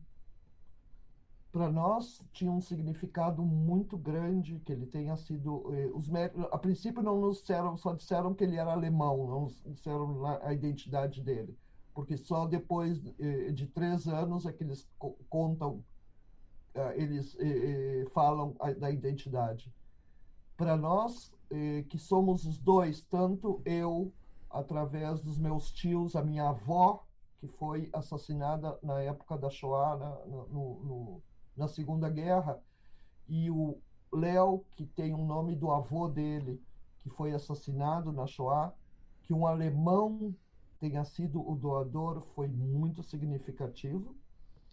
E, três anos depois do transplante, a gente recebeu o nome e fomos conhecer ele. Fizemos um passeio. A minha sogra estava junto com a gente e a gente foi até a Alemanha viajamos para a Alemanha para conhecer o doador e para agradecer e, e, dar um pequeno. Eh, eh, ele, ele sabia que era para Israel que ele estava doando? Não, não, para eles não dizem e, nada. E qual foi a surpresa dele quando descobriu isso? Nenhuma, é uma pessoa muito simples, um operário, numa, que morava numa cidadezinha pequena da Alemanha, e tinha um médico no hospital que me disse: Olha, Gladys, vocês são de famílias judias de gerações, né? Para que uma pessoa seja compatível com a tua filha, como ele é 100% compatível, ou que ele é judeu, ou que ele é descendente de judeu. E qual foi a nossa surpresa? Que ele não era nem judeu e nem descendente de judeu. Quer dizer, eu devo ter algum alemão, o Léo deve ter algum alemão na, na, na, na, na linha genética, né? E, ou que a coisa foi e, e, manipulada lá em cima, que um alemão tinha que salvar a minha filha, tirar a minha filha dessa situação. E a gente foi com a minha sogra também, para ela foi uma emoção muito grande eh, ver que um alemão tinha salvo a neta dela. Né? A gente fez um encontro que foi bastante emotivo. A gente se encontrou não na Alemanha, a gente se encontrou na, na fronteira da Alemanha com a Suíça. Fomos passar umas férias, uma pessoa muito simples. a gente não sabia como como agradecer para ele, né? E como indenizar, não é indenizar, mas dar um, um, um agrado para ele. E a gente deu para ele uma, umas férias na Suíça, ele, a esposa e a filha. Ele, ele, ele nesse momento ele já está com 60 anos, ele estava naquela época com 50 e poucos, mais a idade nossa do que a idade da, da Nome, né? A filha dele tinha a idade da Nome, a Nome eh, eh, fez amizade com a filha dele. Eh, e, e, aí a gente passou alguns dias juntos na Suíça. Claro que a gente precisou de tradutor, porque ele não sabia inglês. Quem sabia inglês era a filha, e a esposa também não sabia inglês. A minha sogra conversou um pouco com Yiddish, aí ele perguntou que dialeto alemão é esse. Ele ele não, nem sabia, a, a, quer dizer, era uma pessoa assim que não, tinha, não teve nenhum, nunca nenhum contato com o judeu. Claro que eu não ia investigar o que, que os avós dele, o que, que os, se foram família nazista ou não, não, não interessava naquele momento. Foram encontros assim muito emocionantes. Ele depois nos levou a conhecer a família dele. A gente voltou, quer dizer, nos encontramos na Suíça no, no, no um terreno é, é, é, como é que se diz? É neutro, né? Um terreno Sim. neutro. E depois a gente foi para a Alemanha com ele, nos levou na cidadezinha dele. e, e fizeram uma janta para a gente. Ele tem, tinha um cunhado, um, um cunhado, eu acho que tinha um restaurante. Nos receberam com todas as honras no, no restaurante, mas a, a, honra era nossa de agradecer a ele pelo, pelo bem que, ela, que ele fez. A Nomi seguiu, eh, eh, estudando na universidade. Ela foi, eh, ela foi, começou a estudar na Universidade de Tel Aviv, teatro e não, desculpa, cinema.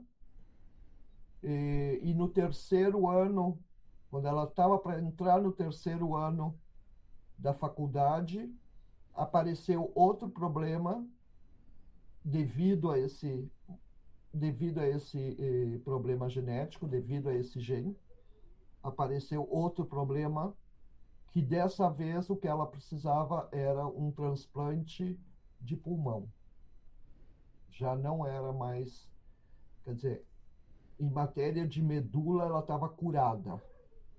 É, inclusive que eu nunca deixei ela passar frio ou, é, por causa do, do, contágio, por causa do, do, da sensibilidade que ela tinha para pneumonias e tudo isso, é, é, ela pôde viajar depois do transplante, que ela já estava é, considerada como uma pessoa como nós, que temos um sistema imunológico bom. Ela viajou para os Estados Unidos, ela viajou para a Inglaterra, ela viajou, a gente deu para ela liberdade que ela nunca teve como criança. E, e, e aí apareceu um problema no pulmão, uma fibrose. Lucky Land Casino asking people what's the weirdest place you've gotten lucky? Lucky? In line at the deli, I guess. Aha, in my dentist's office. More than once, actually. Do I have to say? Yes, you do. In the car before my kids' PTA meeting. Really? Yes. Excuse me, what's the weirdest place you've gotten lucky? I never win and tell. Well, there you have it. You can get lucky anywhere playing at LuckyLandSlots.com. Play for free right now. Are you feeling lucky? No purchase necessary. Void where prohibited by law. 18 plus. Terms and conditions apply. See website for details. With the Lucky Land Slots, you can get lucky just about anywhere. This is your captain speaking. Uh, we've got clear runway and the weather's fine, but we're just going to circle up here a while and uh, get lucky. No, no, nothing like that. It's just these cash prizes add up quick. So I suggest you sit back, keep your tray table upright, and start getting lucky. Play for free at LuckyLandSlots.com. Are you feeling lucky? No purchase necessary. Void where prohibited by law. 18 plus terms and conditions apply. See website for details. Pulmonar, que era consequência da do problema genético. E, e, eu vou te dizer como eu defini para ela. Ela disse: Mãe, e agora o que, que vai acontecer? Eu disse: Nome tem duas opções.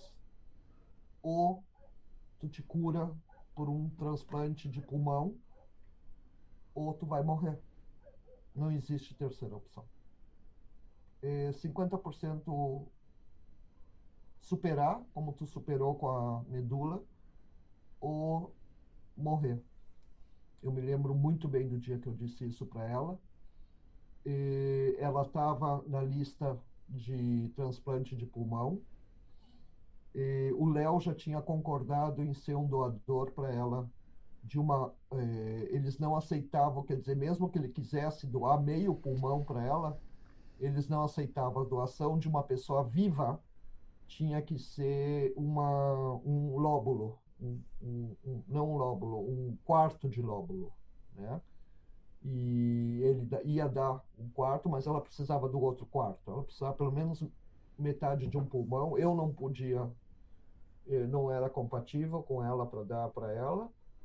E foi feita uma campanha, inclusive na universidade, na universidade de Tel Aviv, colocaram eh, que uma aluna da universidade, da da Faculdade de Cinema está precisando de um, um, lóbulo, um quarto de lóbulo, 100 pessoas, 100 estudantes entraram em contato para serem doadores.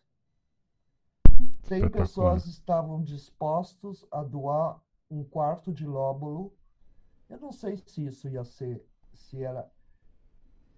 Eu não sei se isso ia se concretizar eu não sei se 100 pessoas, mas que um desses 100 concordasse em dar, sabe? Foi uma coisa assim. Mais uma vez, Israel me demonstrou aquilo que eu falei logo no início. aquela solidariedade, aquela simplicidade, aquela coisa de pensar no próximo. E eu estou te falando não de 1970, eu estou te falando de 2012. Infelizmente, ela, eh, o processo foi muito rápido e ela veio a falecer em 4 de janeiro, agora, daqui quatro dias, vai fazer nove anos, 4 de janeiro de 2012, faz nove anos atrás, que ela faleceu. E no segundo ano da faculdade, para o terceiro, e, de, e, e aí acabou a minha história de eh, doenças e, e, aí eu finalizei essa parte da minha vida de ser médica, enfermeira, cuidadora, mãe, tudo junto.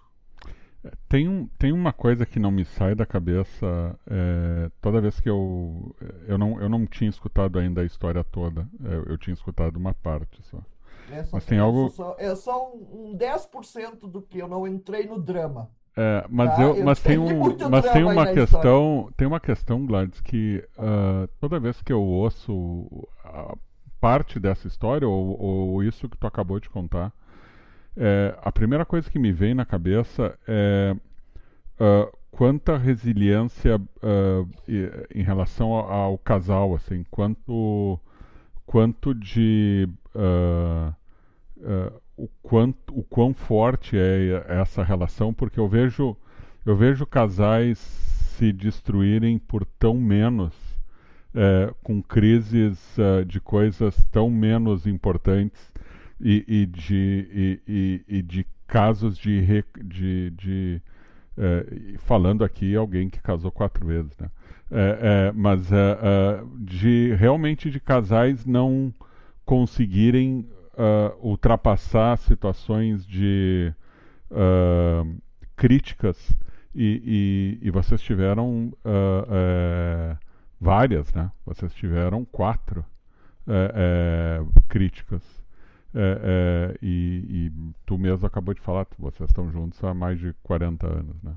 Uhum. É, é, definitivamente a, a, pergunta que me vem, e tu sabe o quanto eu sou uma pessoa não necessariamente ate, ateu, mas uh, uh, descrente, é o quanto que uh, tu acaba não enxergando algo mais divino dentro dessa relação, porque é, é, difícil entender uma relação resistir a tudo isso e permanecer uma relação sadia, né?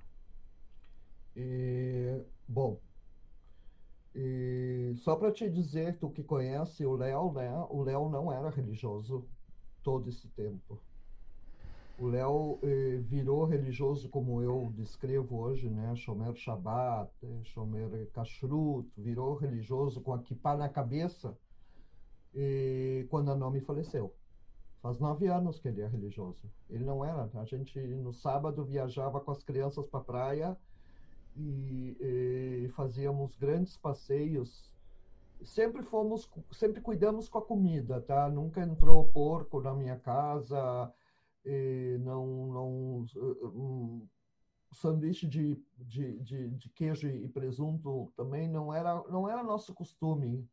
E também aqui em Israel, tu mesmo vê que não é costume do israelense, mesmo aquele que não é religioso, né? Não é costume do israelense misturar assim grosseiramente a comida, e, o, o, mais uma questão de tradição e de não é tanto de, de, de, de religião. Agora, eu vou te dizer uma coisa: com os anos passados, primeira coisa, claro que nós tivemos crises. É lógico que houve crises. Houve crises de eh, a um passo do divórcio. Houve crises muitas. Por outro lado, sim, existe uma questão, eh, digamos, espiritual aí, tá? Que mais eu, que sou, eu sou uma pessoa muito espiritual. E, eu me lembro que só só para dizer eh, para demonstrar isso o Léo sempre foi mais para o lado da fé da religião e, apesar de não ser religioso naquela época.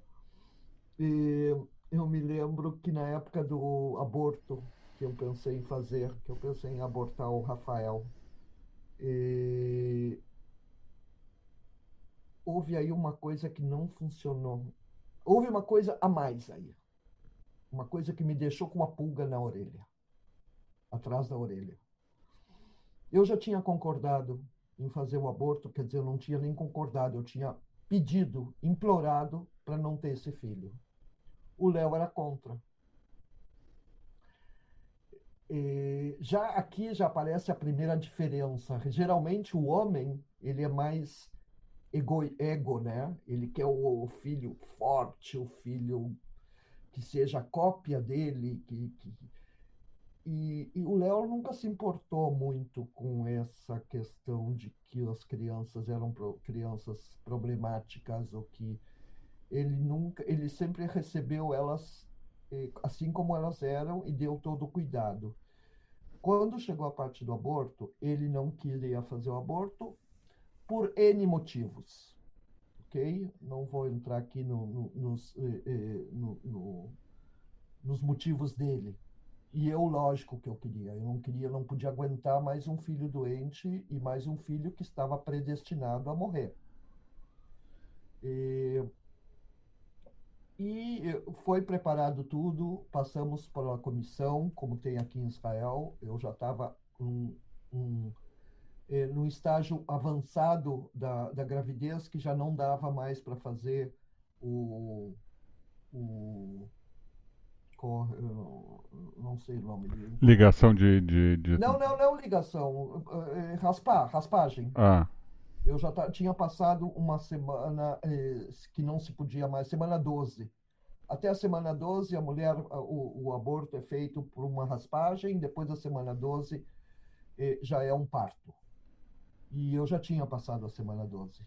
E, e aí e, bom, passamos por todas as, as comissões, decidiram um dia tal, de novo eu estou encurtando a história, dia tal você se apresenta no hospital para fazer o, a, o procedimento.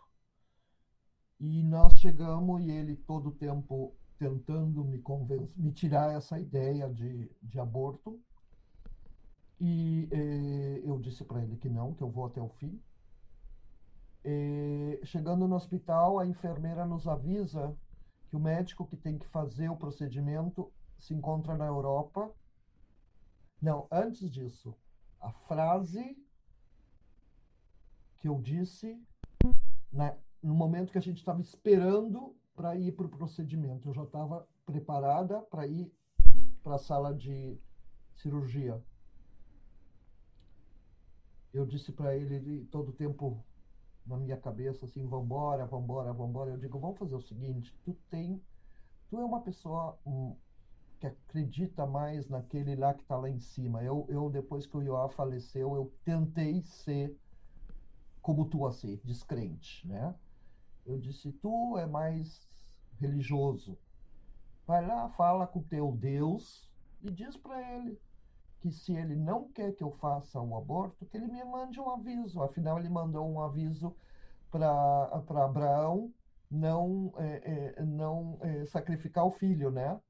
E mandou lá um anjo, Gabriel, de acordo com as historinhas.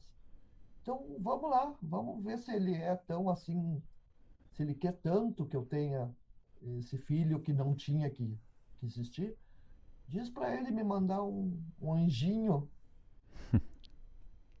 Naquela, eu terminei de falar, na hora entra a enfermeira e disse: Sinto muito dizer para vocês, mas o médico que tem que fazer o procedimento está na Europa e volta só daqui dois, três dias.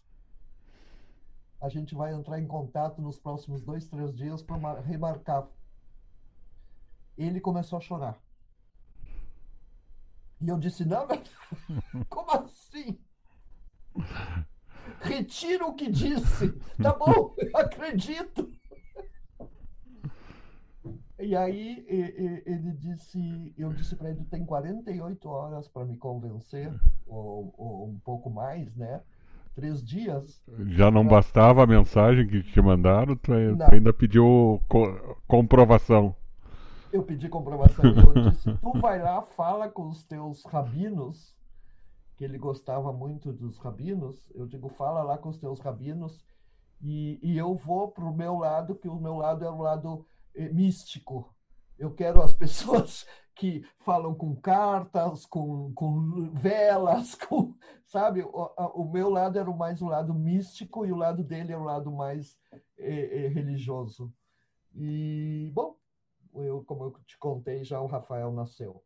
E- mas eh, eu sempre fui uma pessoa, e, e eu digo assim, às vezes, sentada comigo mesmo, eu não, com- não- eu não costumo compartilhar isso com ninguém, eu acho que é uma coisa muito pessoal minha. Eu não estou aqui para convencer ninguém de nada.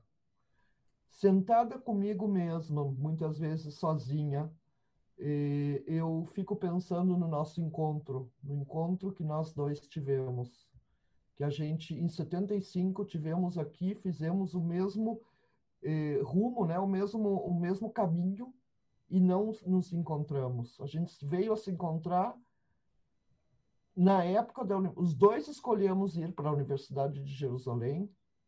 Os dois eh, eh, eh, passamos por, por muitas, muitas dificuldades, mesmo antes dos filhos, no relacionamento, argentina, brasileira, eh, família eh, com eh, num sócio, num, num nível socioeconômico muito alto, para mim, que vim de uma família mais simples, eh, muita coisa, muita coisa, eh, e, e vencemos, vencemos muita coisa até chegar.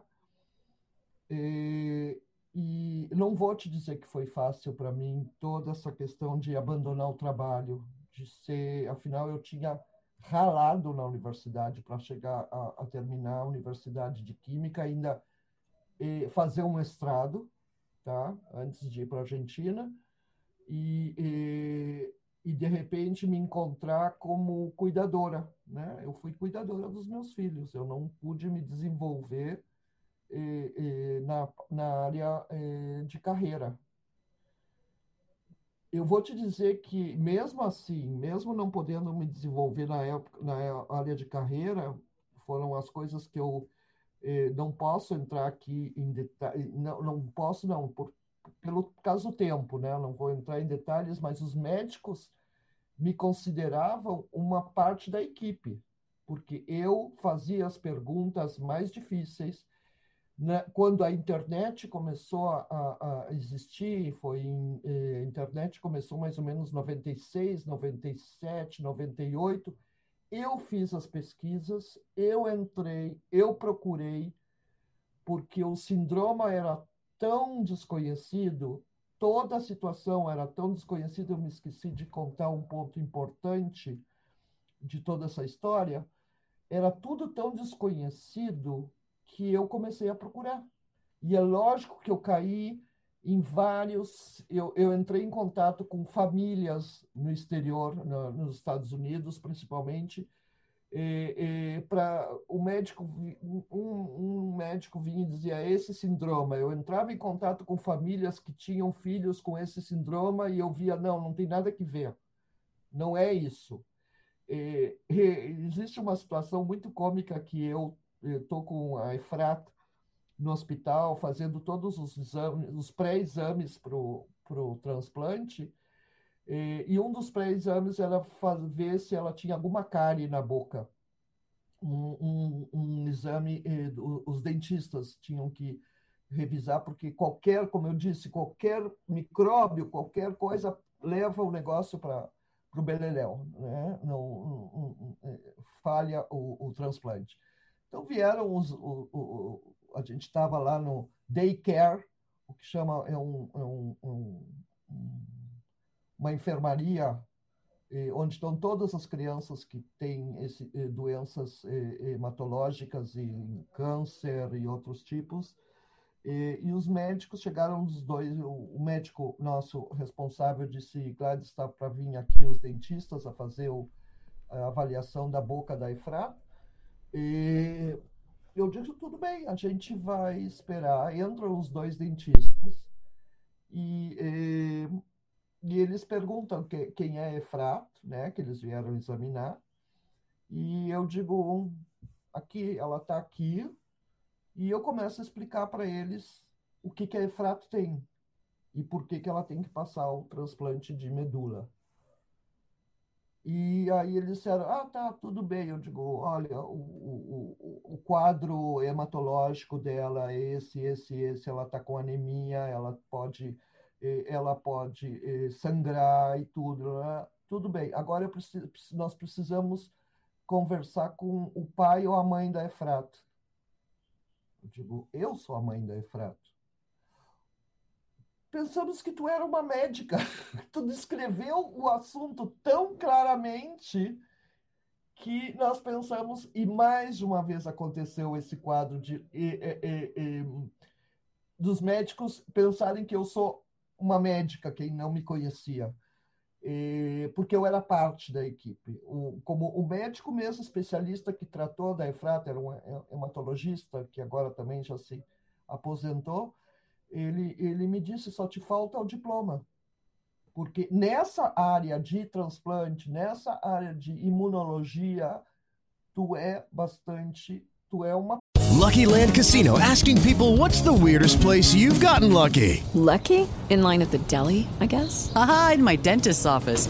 More than once, actually. Do I have to say? Yes, you do. In the car before my kids' PTA meeting. Really? Yes. Excuse me, what's the weirdest place you've gotten lucky? I never win and tell. Well, there you have it. You can get lucky anywhere playing at LuckyLandSlots.com. Play for free right now. Are you feeling lucky? No purchase necessary. Void where prohibited by law. 18 plus. Terms and conditions apply. See website for details.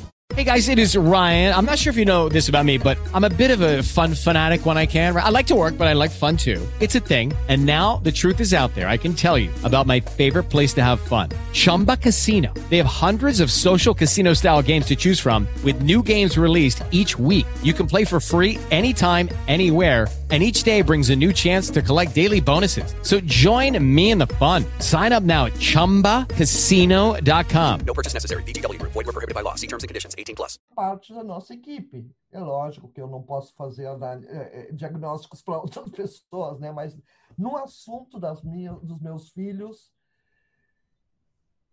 e tem mais uma coisa, voltando ao nosso, ao nosso eh, eh, como é que eu falei, um, um nosso o caso, né, como tu chamou, espiritual, como é que tu disse isso? Cósmico. E, através de nós foi descoberto um gene, uma mutação, a mutação.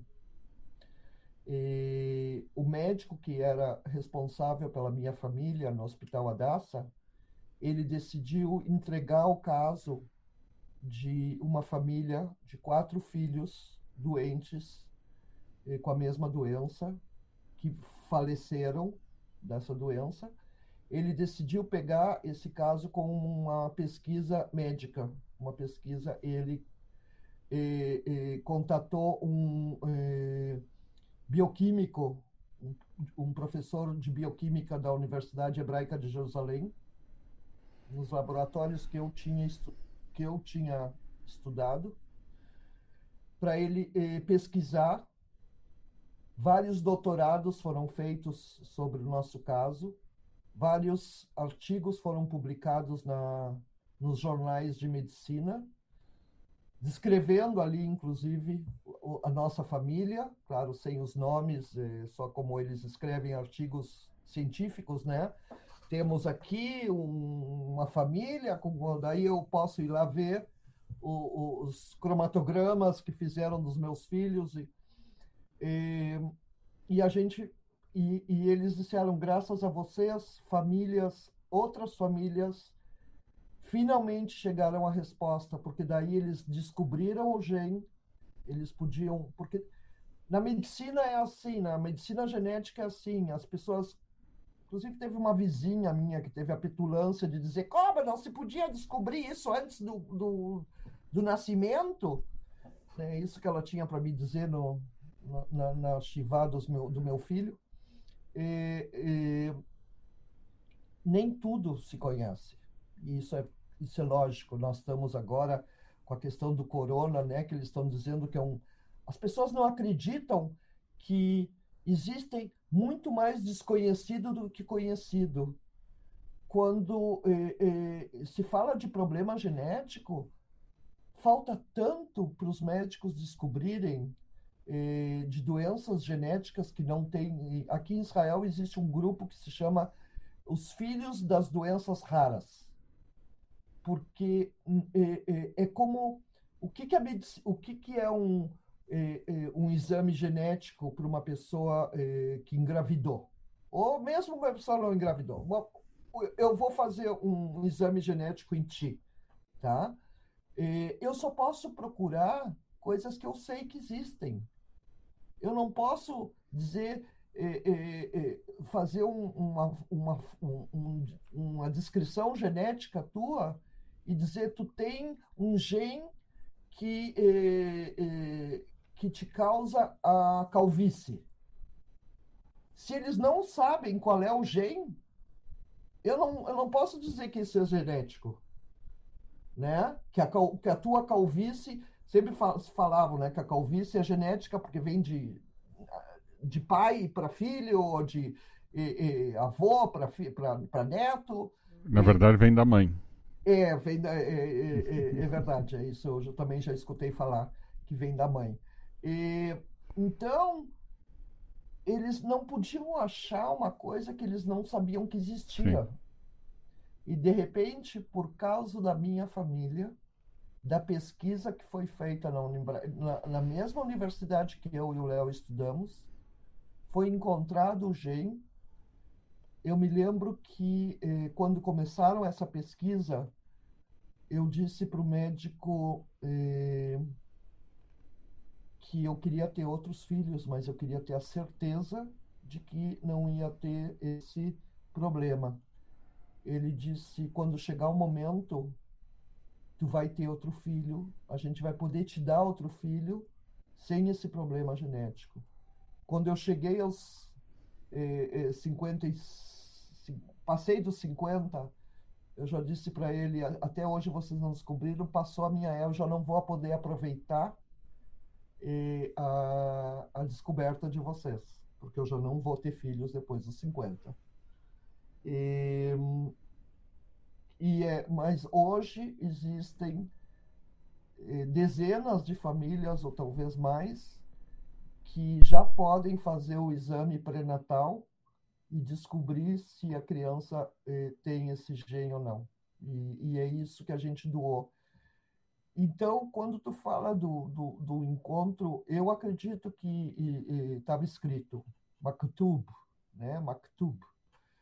Estava escrito nesse nosso encontro, estava escrito a nossa, eh, a, a, a, a nossa história, e, talvez ela pudesse ser evitada se eu tivesse não tivesse casado com ele. Sempre são, existe sempre aquelas perguntas eh, geniais, aquelas perguntas que eu acho assim, perguntas de alto grau de inteligência.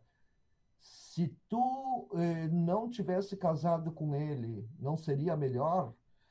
Como é que eu ia saber? Eu tinha 20 anos quando eu conheci ele. Nós dois viemos de famílias sem mais do que ter diabetes na minha família, aquelas doenças que a gente judaicas que a gente já conhece, né, diabetes e na família dele, e de repente, bum, isso cai para nós dois, dois jovens, que um veio da Argentina e outro veio do Brasil, trouxeram Olha, eu tenho uma prima que tem, que tem esse gene, porque esse gene eu, eu, eu herdei da minha mãe. Então eu tenho uma prima que é, é que tem esse gene e ela transmitiu esse gene para o filho dela.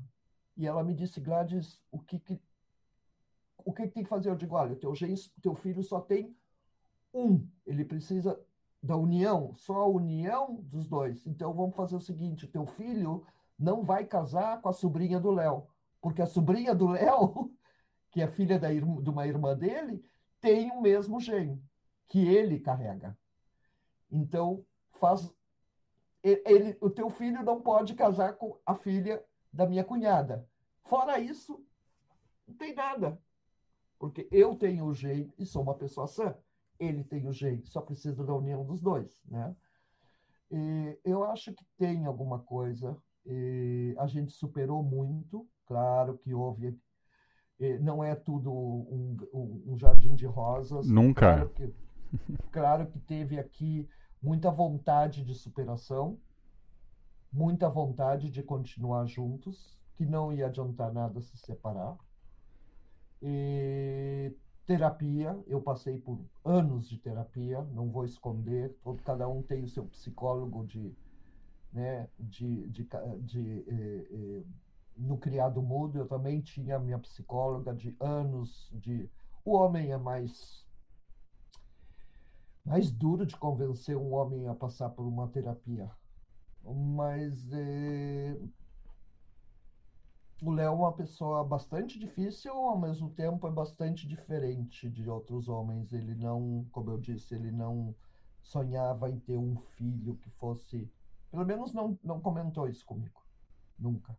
Ele aceitou as crianças como foi. Eu escutei histórias terríveis de maridos que se separaram da mulher por causa de que o filho nasceu uma unha encar... encravada. encravada ou com que o filho nasceu com um olho tapado. E... Cada um, cada um, cada um o que ele pode, e, e, e, o que ele leva dentro de si. A gente, eu posso dizer que existe muito, existia muito respeito, existe muito respeito. Tu vê, não é fácil para um homem aqui em Israel que a mulher deixe de trabalhar né? Até hoje eu não trabalho. Não, eu não, essa eu não concordo. essa é uma parte eh, que eu, eu não eu, coopero, digamos assim, com a economia familiar, vamos dizer assim. Eu, eu também não concordo, com a, talvez com a tua economia familiar tu não, tu não coopera, mas é, é, eu, eu acho que vale a gente já começar a entrar um pouco nisso. A, a é, quando que uh, quando tu fala sobre uh, a questão de filhos, é, é, e aqui eu, eu me coloco como, uh, e eu não coloco nem na questão da idade, eu coloco na questão de alguém que guia, porque eu acho que a paternidade ou a maternidade ela está num processo também de guiar, uhum. de mostrar caminhos. É, é, é, quando que tu toma uma decisão de começar a trabalhar uh, em ajudar? O que, que te levou em ajudar uh, os outros uh, e ajudar? Coisa, é, é, o que, que me levou a, a, a, a, trabalhar com o Olim Hadashim, né? Quando, nessa época é, que foi é, é, primeira coisa, vamos ver como eu estava naquele momento. Eu tinha, é, eu estava totalmente integrado à sociedade israelense. Todos os meus amigos mais eh, cercanos, mais, cer mais eh, eh, perto, próximos. Né? próximos, próximos, cercanos é espanhol, né? É. é mais próximos eram israelenses, meus vizinhos, minhas vizinhas. Né? eu moro numa cidade que não tem brasileiros, tanto o Léo também, argentino, ele não tinha nenhum amigo argentino, todos israelenses, a gente estava totalmente integrado. Eu tinha até é, porque a, é, a, a, segunda língua que a gente ensinou às nossas filhas era espanhol, e, por causa dos meus sogros, por causa do, do, do, a gente tinha mais próximo a família do Léo, a minha mãe, como eu disse, faleceu em 2003. A minha mãe fez parte da, da vida aqui das minhas crianças, mas também as minhas crianças já falavam com ela em hebraico, né? E, e, e eu estava em 2004, eu fiquei numa encruzilhada, porque como eu disse em 2004, a Efrato faleceu e a Nomi passou pelo transplante. No momento que a Nomi passou pelo transplante, eu fiquei liberada de qualquer cuidado. Claro, eu tinha que cuidar da Nomi no sentido de ela eh, eh, se recuperar do transplante, que não é uma coisa fácil. Ela teve um ano bastante difícil, de altos e baixos, até que ela conseguiu é, é, se liberar de todo o problema de saúde que ela tinha. Então, isso foi em 2005 e eu me encontrei que em 2005 eu estava desempregada em todos os fatores, né? Eu também não tinha eh, me atualizado como professora de química, eu não tinha me atualizado, os anos passaram, desde a, eu deixei de trabalhar em química, com química em 89, e, e de repente, em 90, com 15 anos depois, eu me encontro que eu não estou atualizada, não posso voltar a dar aulas de química, fora que eu não estava com muito saco de voltar a ser professora, né? E eu me encontrei sem, eh, sem profissão. E aí uma amiga minha, é, gaúcha, justamente gaúcha, é, que morava perto aqui da minha casa, que a gente se encontrava às vezes para um café, ela ela me disse, olha Gladys, eu tenho um, vizinho, um amigo lá na cidade onde eu moro, em Modin, argentino, que ele está procurando uma brasileira, um brasileiro, para trabalhar com Olim Hadashim, com imigrantes brasileiros.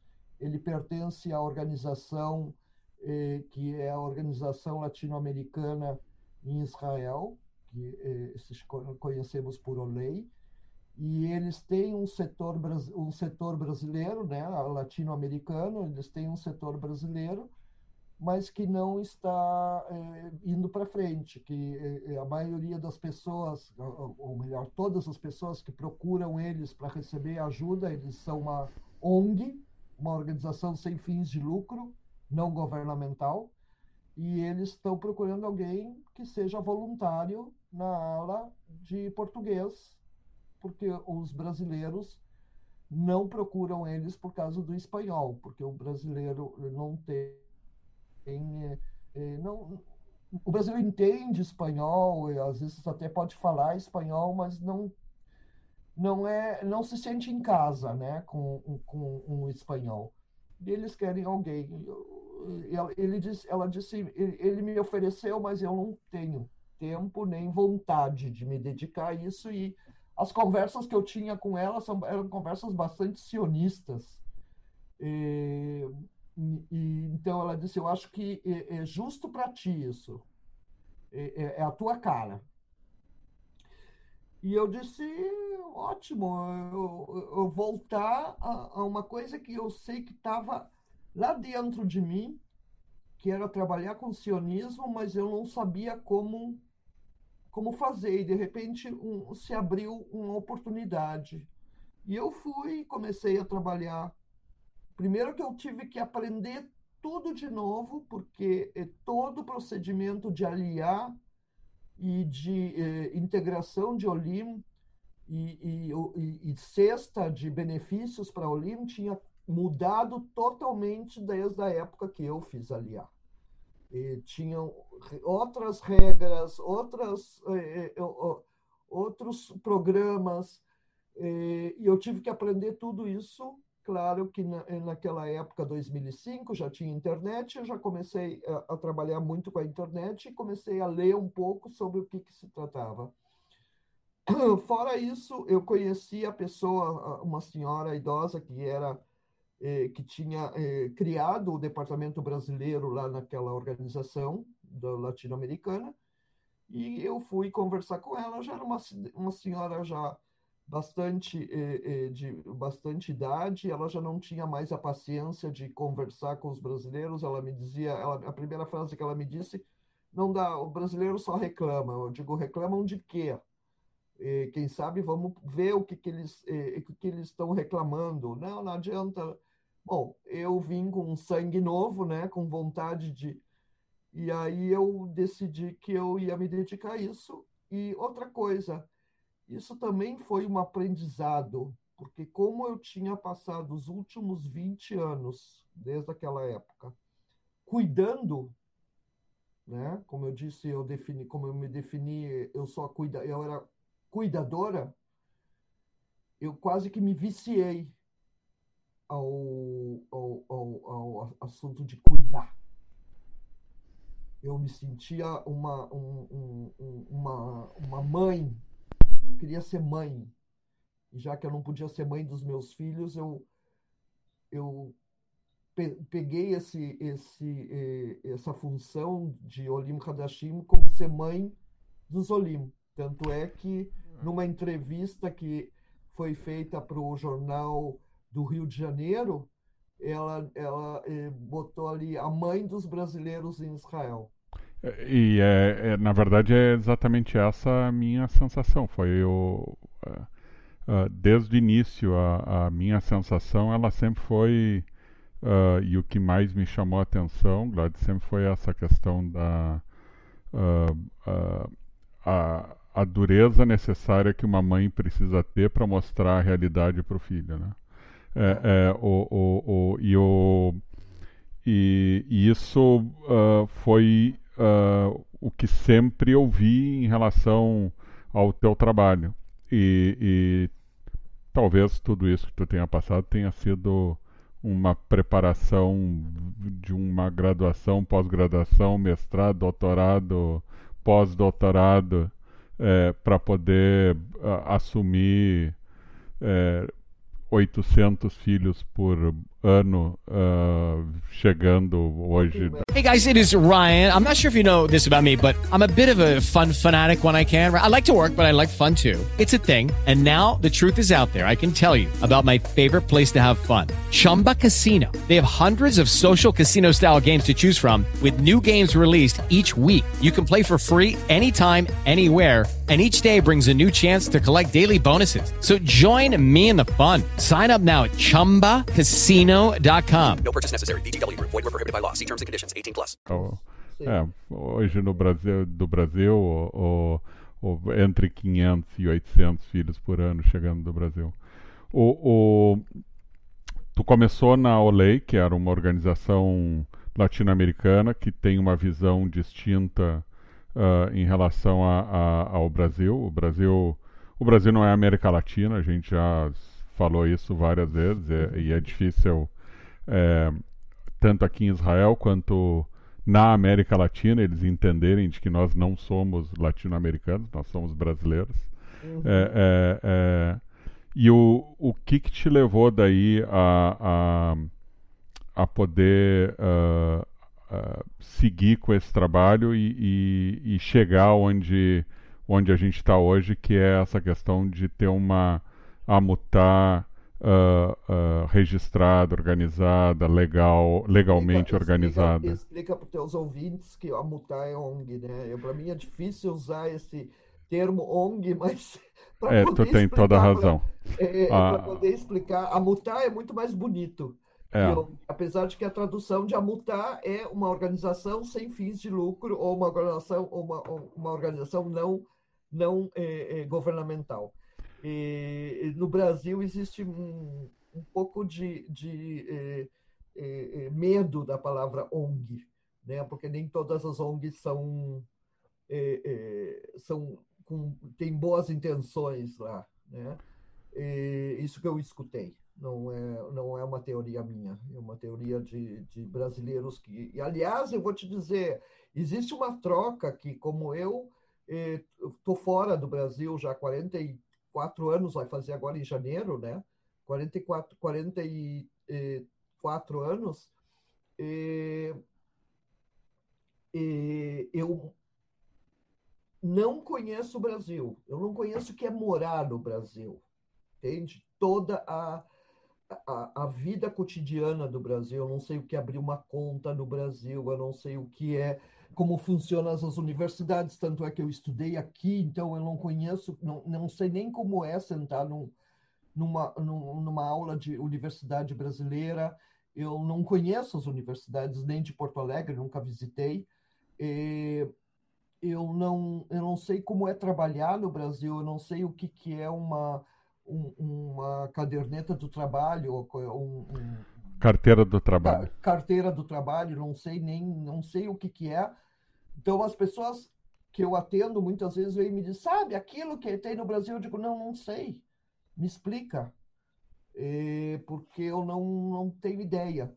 É, não sei o que é ser adulta no Brasil, eu sei o que é ser criança. Eu fui criança no Brasil, eu saí como criança, né, com 17 anos no Brasil.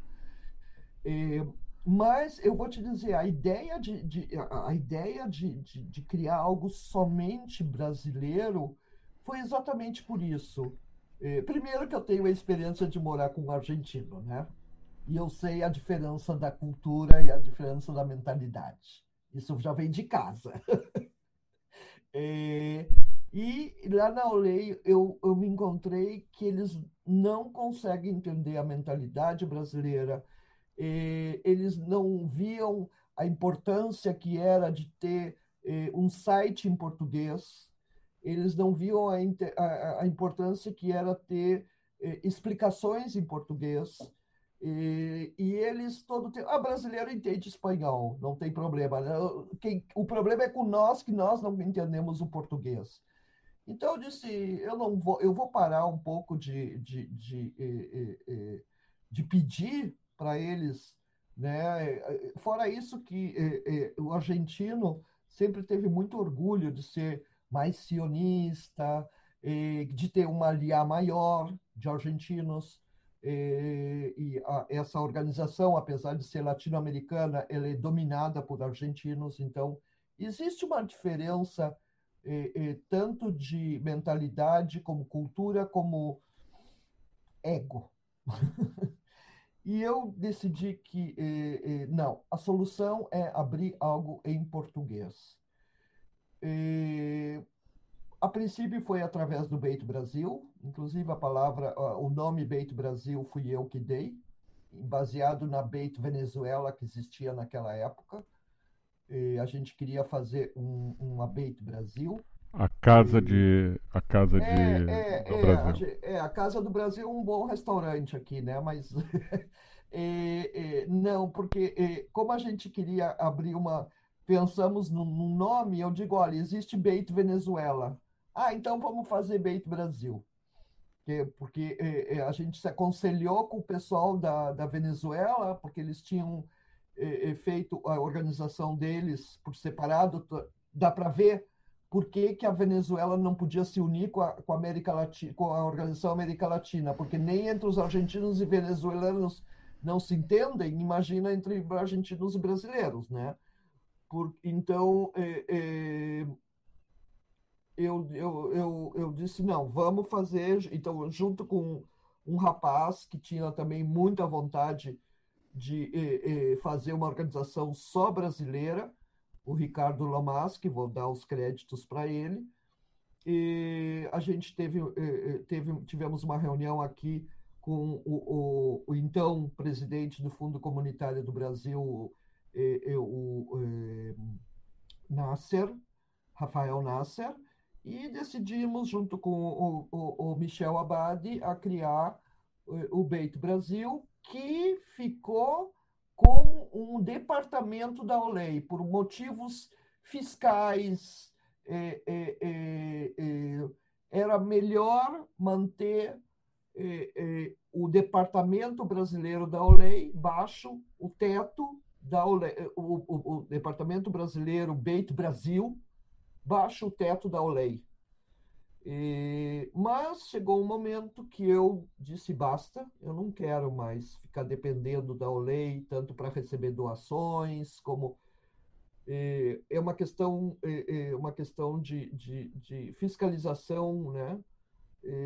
de regras, de leis de Israel, e eu quis inscrever, registrar a ONG oficialmente em Israel, através do Ministério de Justiça, e como tiveram pessoas que pensaram diferente de mim, eu sendo eh, muito incentivada por amigos eh, de fora da, da, do Beito Brasil, eu decidi que não, que agora chegou o momento, depois de tantos anos de, de ativar como voluntária de alguma organização, eu agora quero registrar oficialmente a organização brasileira em Israel, eh, que se chama Olim do Brasil, porque Olim do é Olei.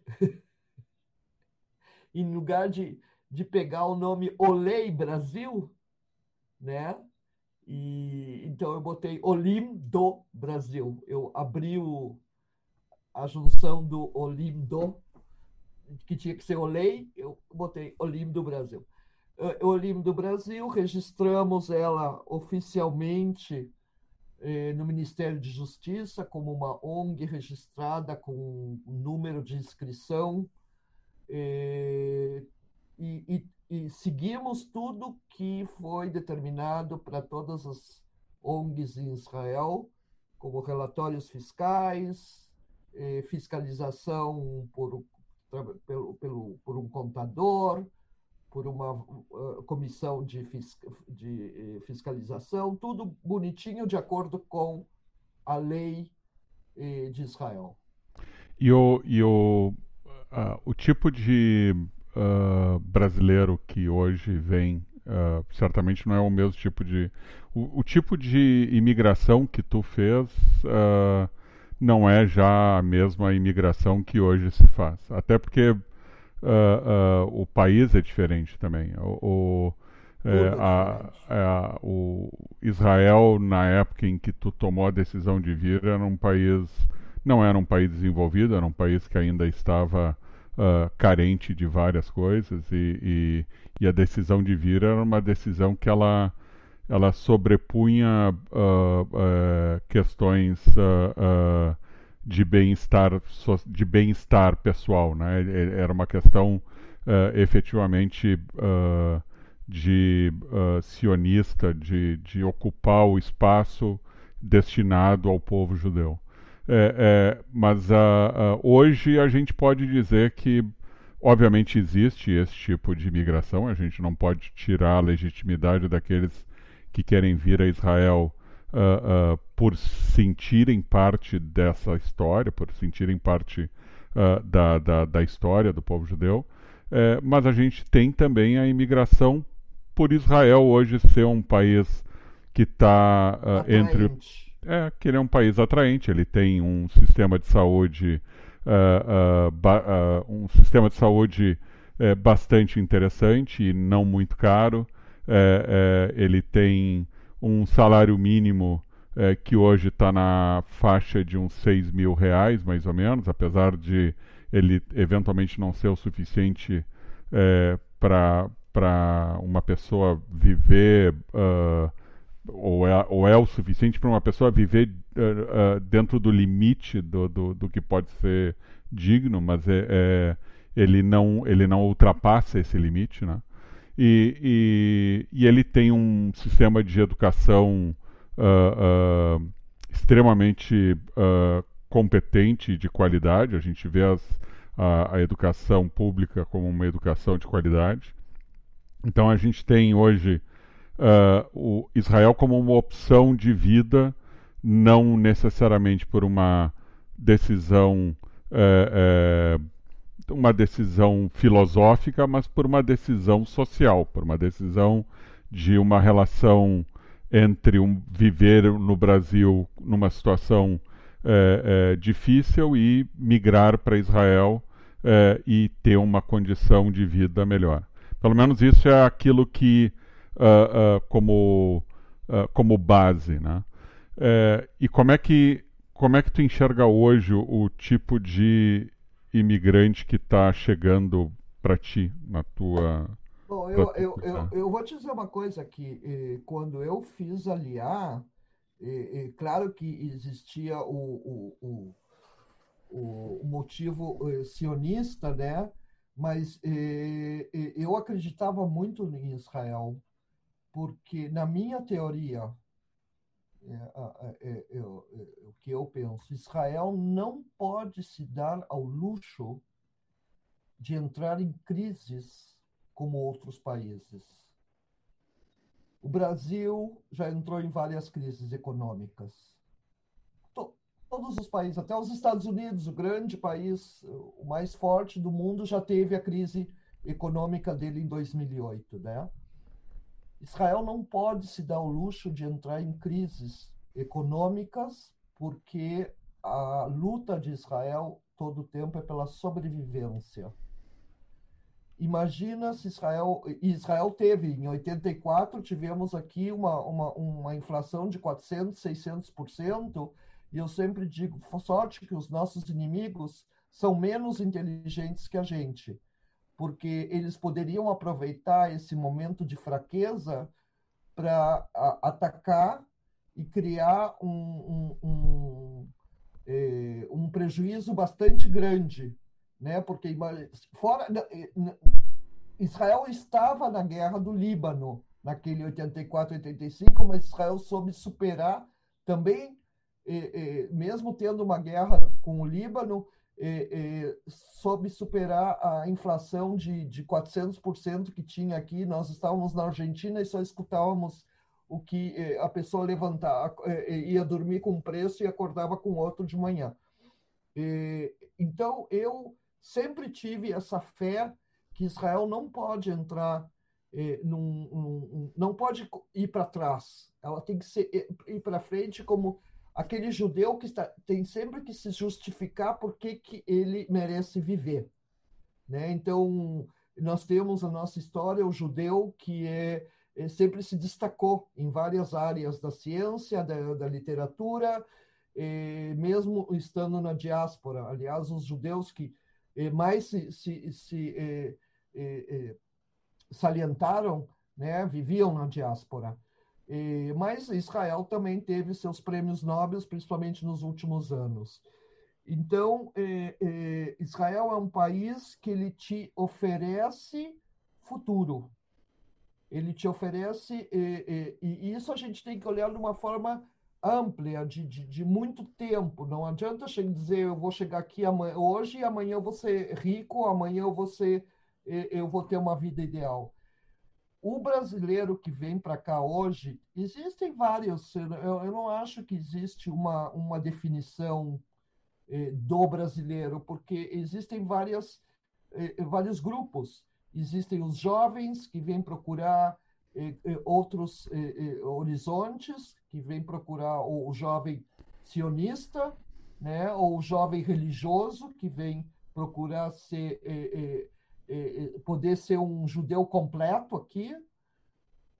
Uma das coisas que também me atraiu, apesar de eu não ser religiosa, é poder comemorar as minhas festas e não as festas dos meus vizinhos. E hoje estamos no último dia do ano, então o ano novo, o, o normal para mim, eu pergunto qual é a diferença entre hoje e amanhã. Fora que no cheque eu vou ter que botar 21, 2021, mas o, o, o para mim não muda nada. Fora isso, é que alguém decidiu dividir o tempo em anos, né? Podia decidir que não são 12 meses, e sim são 11 meses ou 13 meses. É, tanto é que existem, é, o chinês tem o seu calendário e, e, e, e, vários outros povos têm os seus calendários, nós também temos o nosso calendário, o nosso calendário de Ano Novo. Então, o, o jovem vem buscar novos horizontes ou uma forma de poder construir a sua vida num país eh, desenvolvido, num país relativo.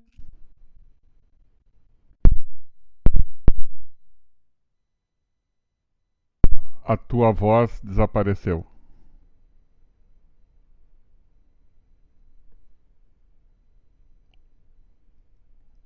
E agora? Voltou. Tu estava começando a dizer os jovens. Ah, por causa que está escrito aqui que eu estou com a internet instável. Ok. Pode ser isso. E, então, o jovem vem eh, procurar novos horizontes, vem num país que eh, tem uma estabilidade, né, tanto econômica como social. existem momentos, como agora que nós estamos em época de eleições e uma certa incertidão de, de governo, mas tu vê que o país não foi, apesar de que já estamos dois anos numa crise de não ter um orçamento anual, né? E o país o país funciona, o país funciona. É, agora o número de desempregados que tem é grande por causa do corona, mas mesmo assim tu vê o país funcionando. Tem manifestações, tem, mas o país funciona.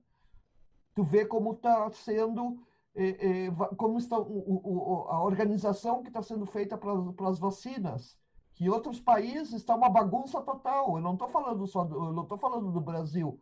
Estou falando que eu li agora que na Inglaterra começaram a, a, a, a, dizer vamos vacinar, não levando em consideração a segunda dose da vacina, porque nós temos que vacinar. Aqui, todo mundo que se vacinou está recebendo a próxima data eles estão guardando a segunda dose. Quer dizer, a pessoa que recebeu a primeira dose, tudo muito organizado. E eu vou te dizer uma coisa, com muito orgulho, eu digo que quem está na, na, na, na, eh, administração de todo esse, esse eh, projeto de vacinação é um, um sistema que foi criado pelo socialista, que é o sistema dos Kupot Rolim, que é o sistema dos eh, eh, planos de saúde, né, que temos aqui os quatro. Isso é da época da lei em 1996 é, é, é, ministro, ministro de Saúde era do, do Avodá, do, do Partido Socialista, Social-Democrata, que criou essa lei de que todos os israelenses terão um plano de saúde e terá quatro planos de saúde públicos.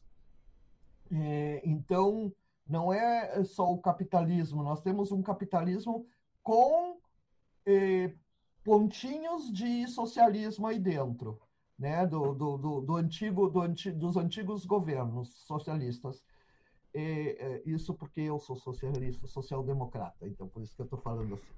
É, então, o brasileiro vem aqui, encontra uma sociedade organizada, ele e a crise, o que a gente costumava dizer alguns anos atrás, que os grandes emissários de aliar foram a Dilma e o Lula, que eh, fizeram com que vários brasileiros que nunca tinham pensado em fazer aliar eh, decidiram fazer aliar, graças a Deus, e eh, re, faz, recomeçar. E agora nós estamos tendo, nesses últimos anos, do, também, uma parte dos pais que estão vindo atrás dos filhos.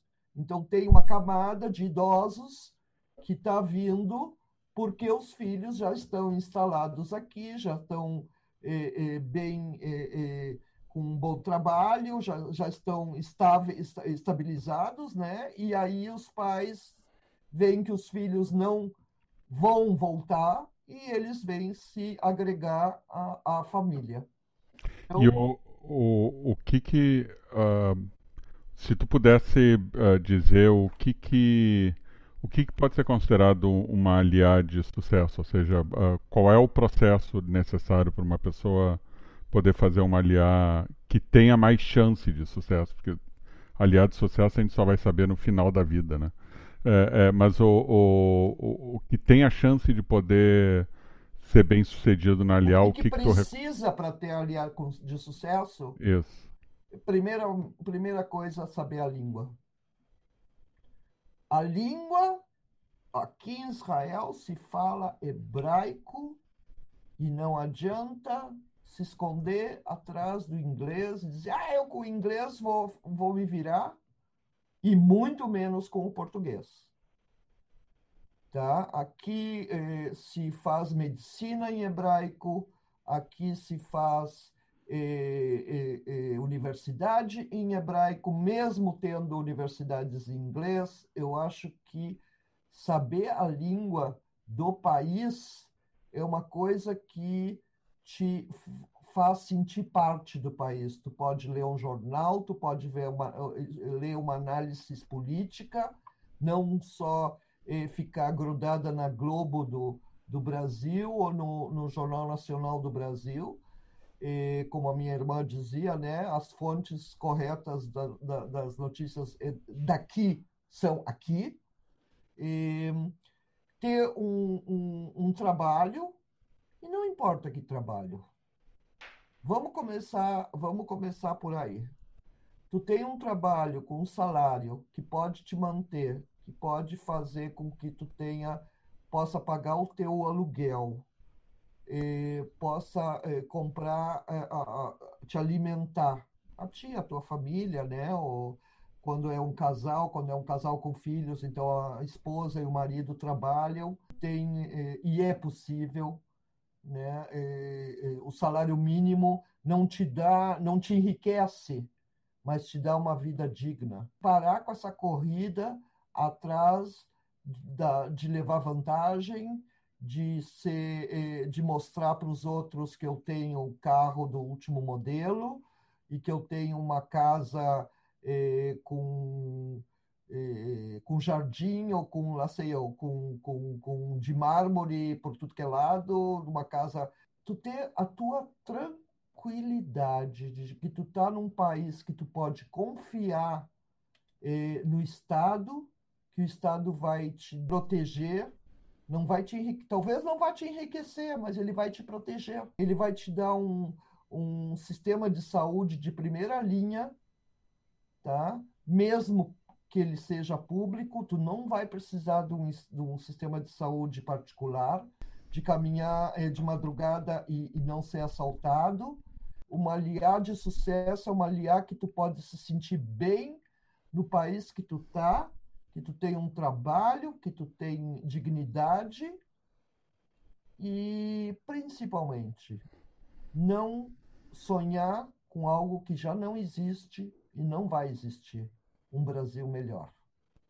Desculpa, mas essa é a minha ideia, porque vendo hoje, com 63 anos, vendo de onde eu saí 44 anos atrás e o que, que tem hoje, o Brasil, para mim, só foi para trás, como a gente fala de Israel. Eu, quando cheguei aqui, a televisão era uma, preto e branco, os supermercados eram poucos, não tinha shopping center, era um país, como tu mesmo disse, todos os edifícios iguais e muito estilo comunista, né? E existe outro motivo, não só por causa do governo. Eles receberam, receberam nos primeiros 20 anos de Israel uma aliar de milhares de pessoas que eles tinham que dar eh, eh, habitação e eh, trabalho. Então eles tinham, eles não tinham muito tempo para fazer desenhinhos de, de, de, edifícios bonitos ou eles simplesmente faziam cubículos para manter todas as famílias. Assim também foi nos anos 90, quando eles tiveram que construir rapidamente edifícios por causa da aliados do, do milhão de russos que chegaram. E, e, Israel conseguiu superar tudo isso durante guerras. Houve guerras e houve aliar ao mesmo tempo.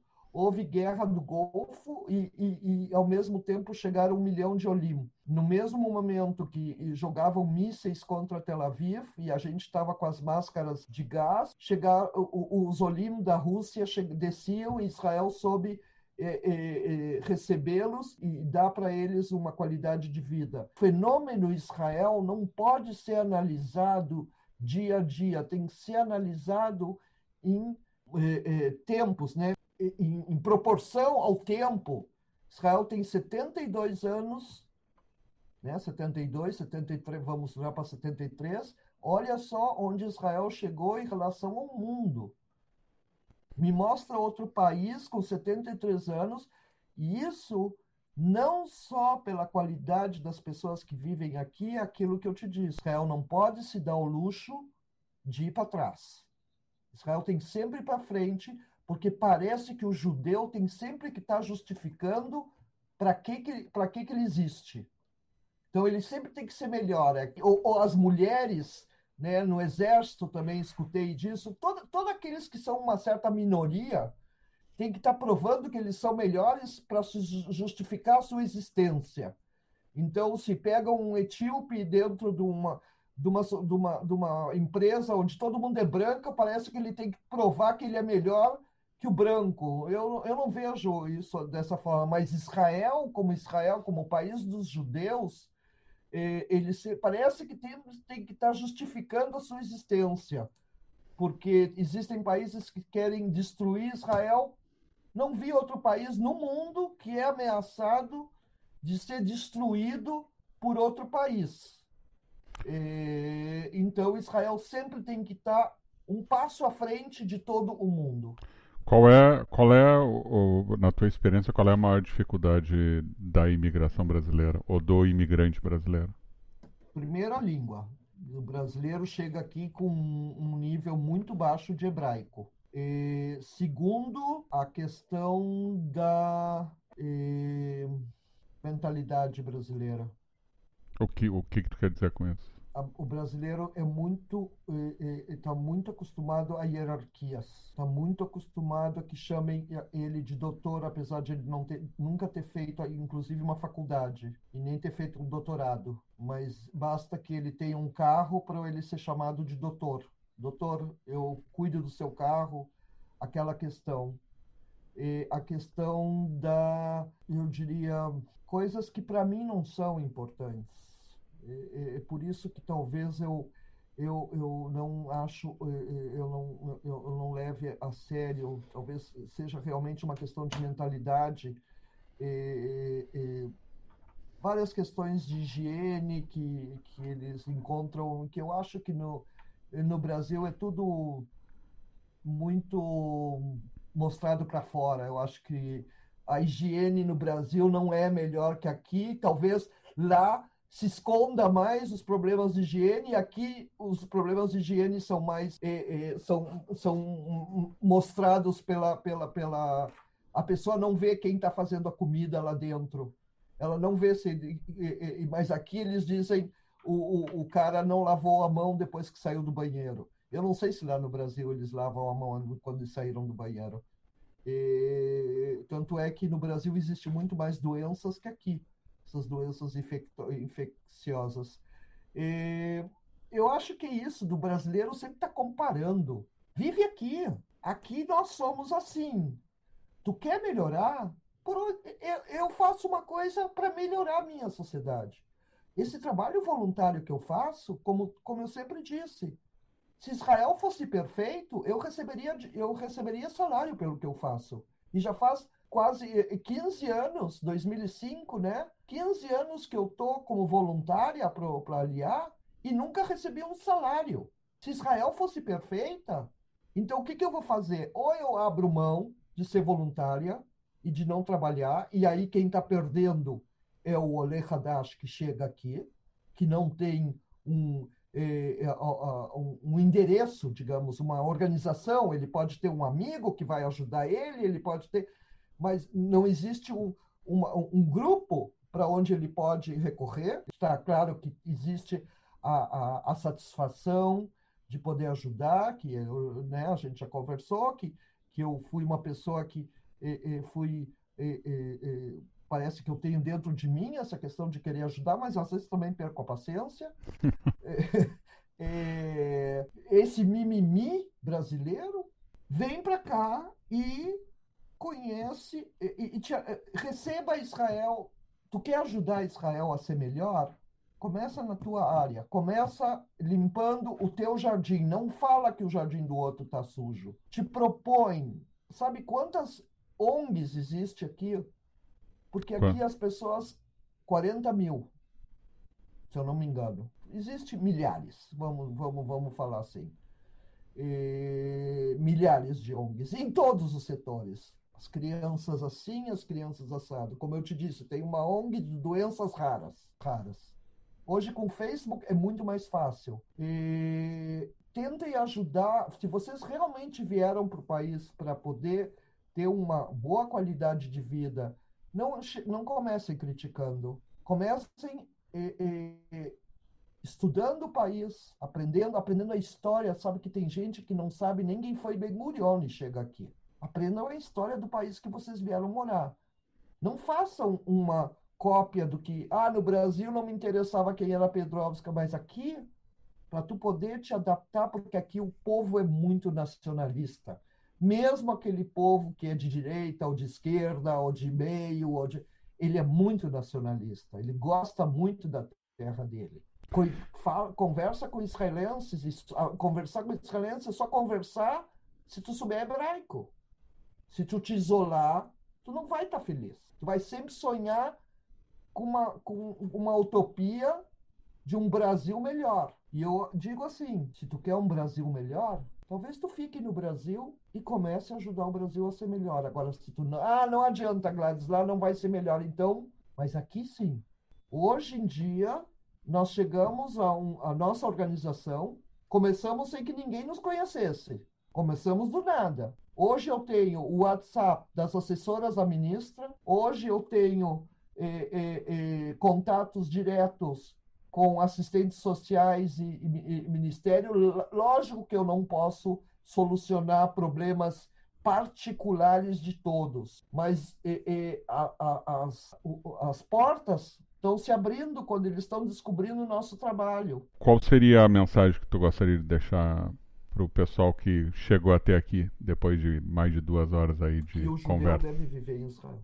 E para ser um, um judeu completo, ele tem que estar em Israel. E é isso que eu sempre pensei, desde sempre. E é isso que me trouxe para cá, que aqui a gente pode eh, festejar as nossas festas. E essa é a primeira mitzvah. Eu tenho um, eu tenho um problema principalmente com os religiosos mais do que com os laicos ou com pessoas como tu que te dizem descrentes. Na prime a primeira mitzvah do primeiro judeu que foi Abraão, está escrito: saia da casa dos seus pais e vá para a terra que eu vou te mostrar. Mesmo que você nasceu no Brasil e mesmo que teus pais tenham nascido no Brasil, saia da casa dos teus pais e vá para a terra. E isso todo judeu que tem eh, fé e que cumpre com mitzvot, ele pode cumprir com todas as mitzvot, mas se ele não cumpre com essa mitzvah, que é a mais importante, é a primeira de todas que está escrito na Torá. E é só isso que eu tenho para dizer. Aqui tudo vai ser, vai ser, vai ser resolvido. Aqui, como diz um, um grande amigo que eu tenho que fez aliar faz quatro anos atrás, eu, e ele não é religioso, ele diz: Gladys, eu estou na Terra Santa e aqui nada vai me acontecer. É fato. É, Gladys, eu, eu quero te agradecer primeiro pela oportunidade de tu ser a primeira que eu estou fazendo a, a- a esse tipo de conversa. A intenção é justamente eu poder eh, trazer brasileiros ou pessoas de origem brasileira que vivem em Israel para poder contar a sua história. Te agradeço tu poder ter compartilhado com, comigo e com, e com todos um pouco da tua história. Eu quero ah, te agradecer de novo ah, ah, o trabalho que tu faz. Eh, a minha vida, ela obviamente foi muito mais fácil porque tu me ajudou a que a vida pudesse ser mais fácil. E, e, e convidar todo mundo que queira eventualmente eh, imigrar para Israel a buscar no Google, bota lá o LIM do Brasil, vão encontrar e podem entrar em contato com a Gladys daí para poder toda conversar. toda a mídia. Muito obrigada por, pela, pela, por essa oportunidade. E, Gil, e, e tu sabe que tu foi um dos daqueles que eh, um dos fundadores da nossa organização e a gente e eu estou muito feliz de poder eh, voltar a fazer um, um trabalho contigo. E obrigado por essa oportunidade. Tá Foi bom. muito legal. Um beijo para ti. Um beijo. Tchau, tchau. Obrigado a quem teve a paciência de chegar até aqui comigo e nos vemos em 15 dias. Tchau.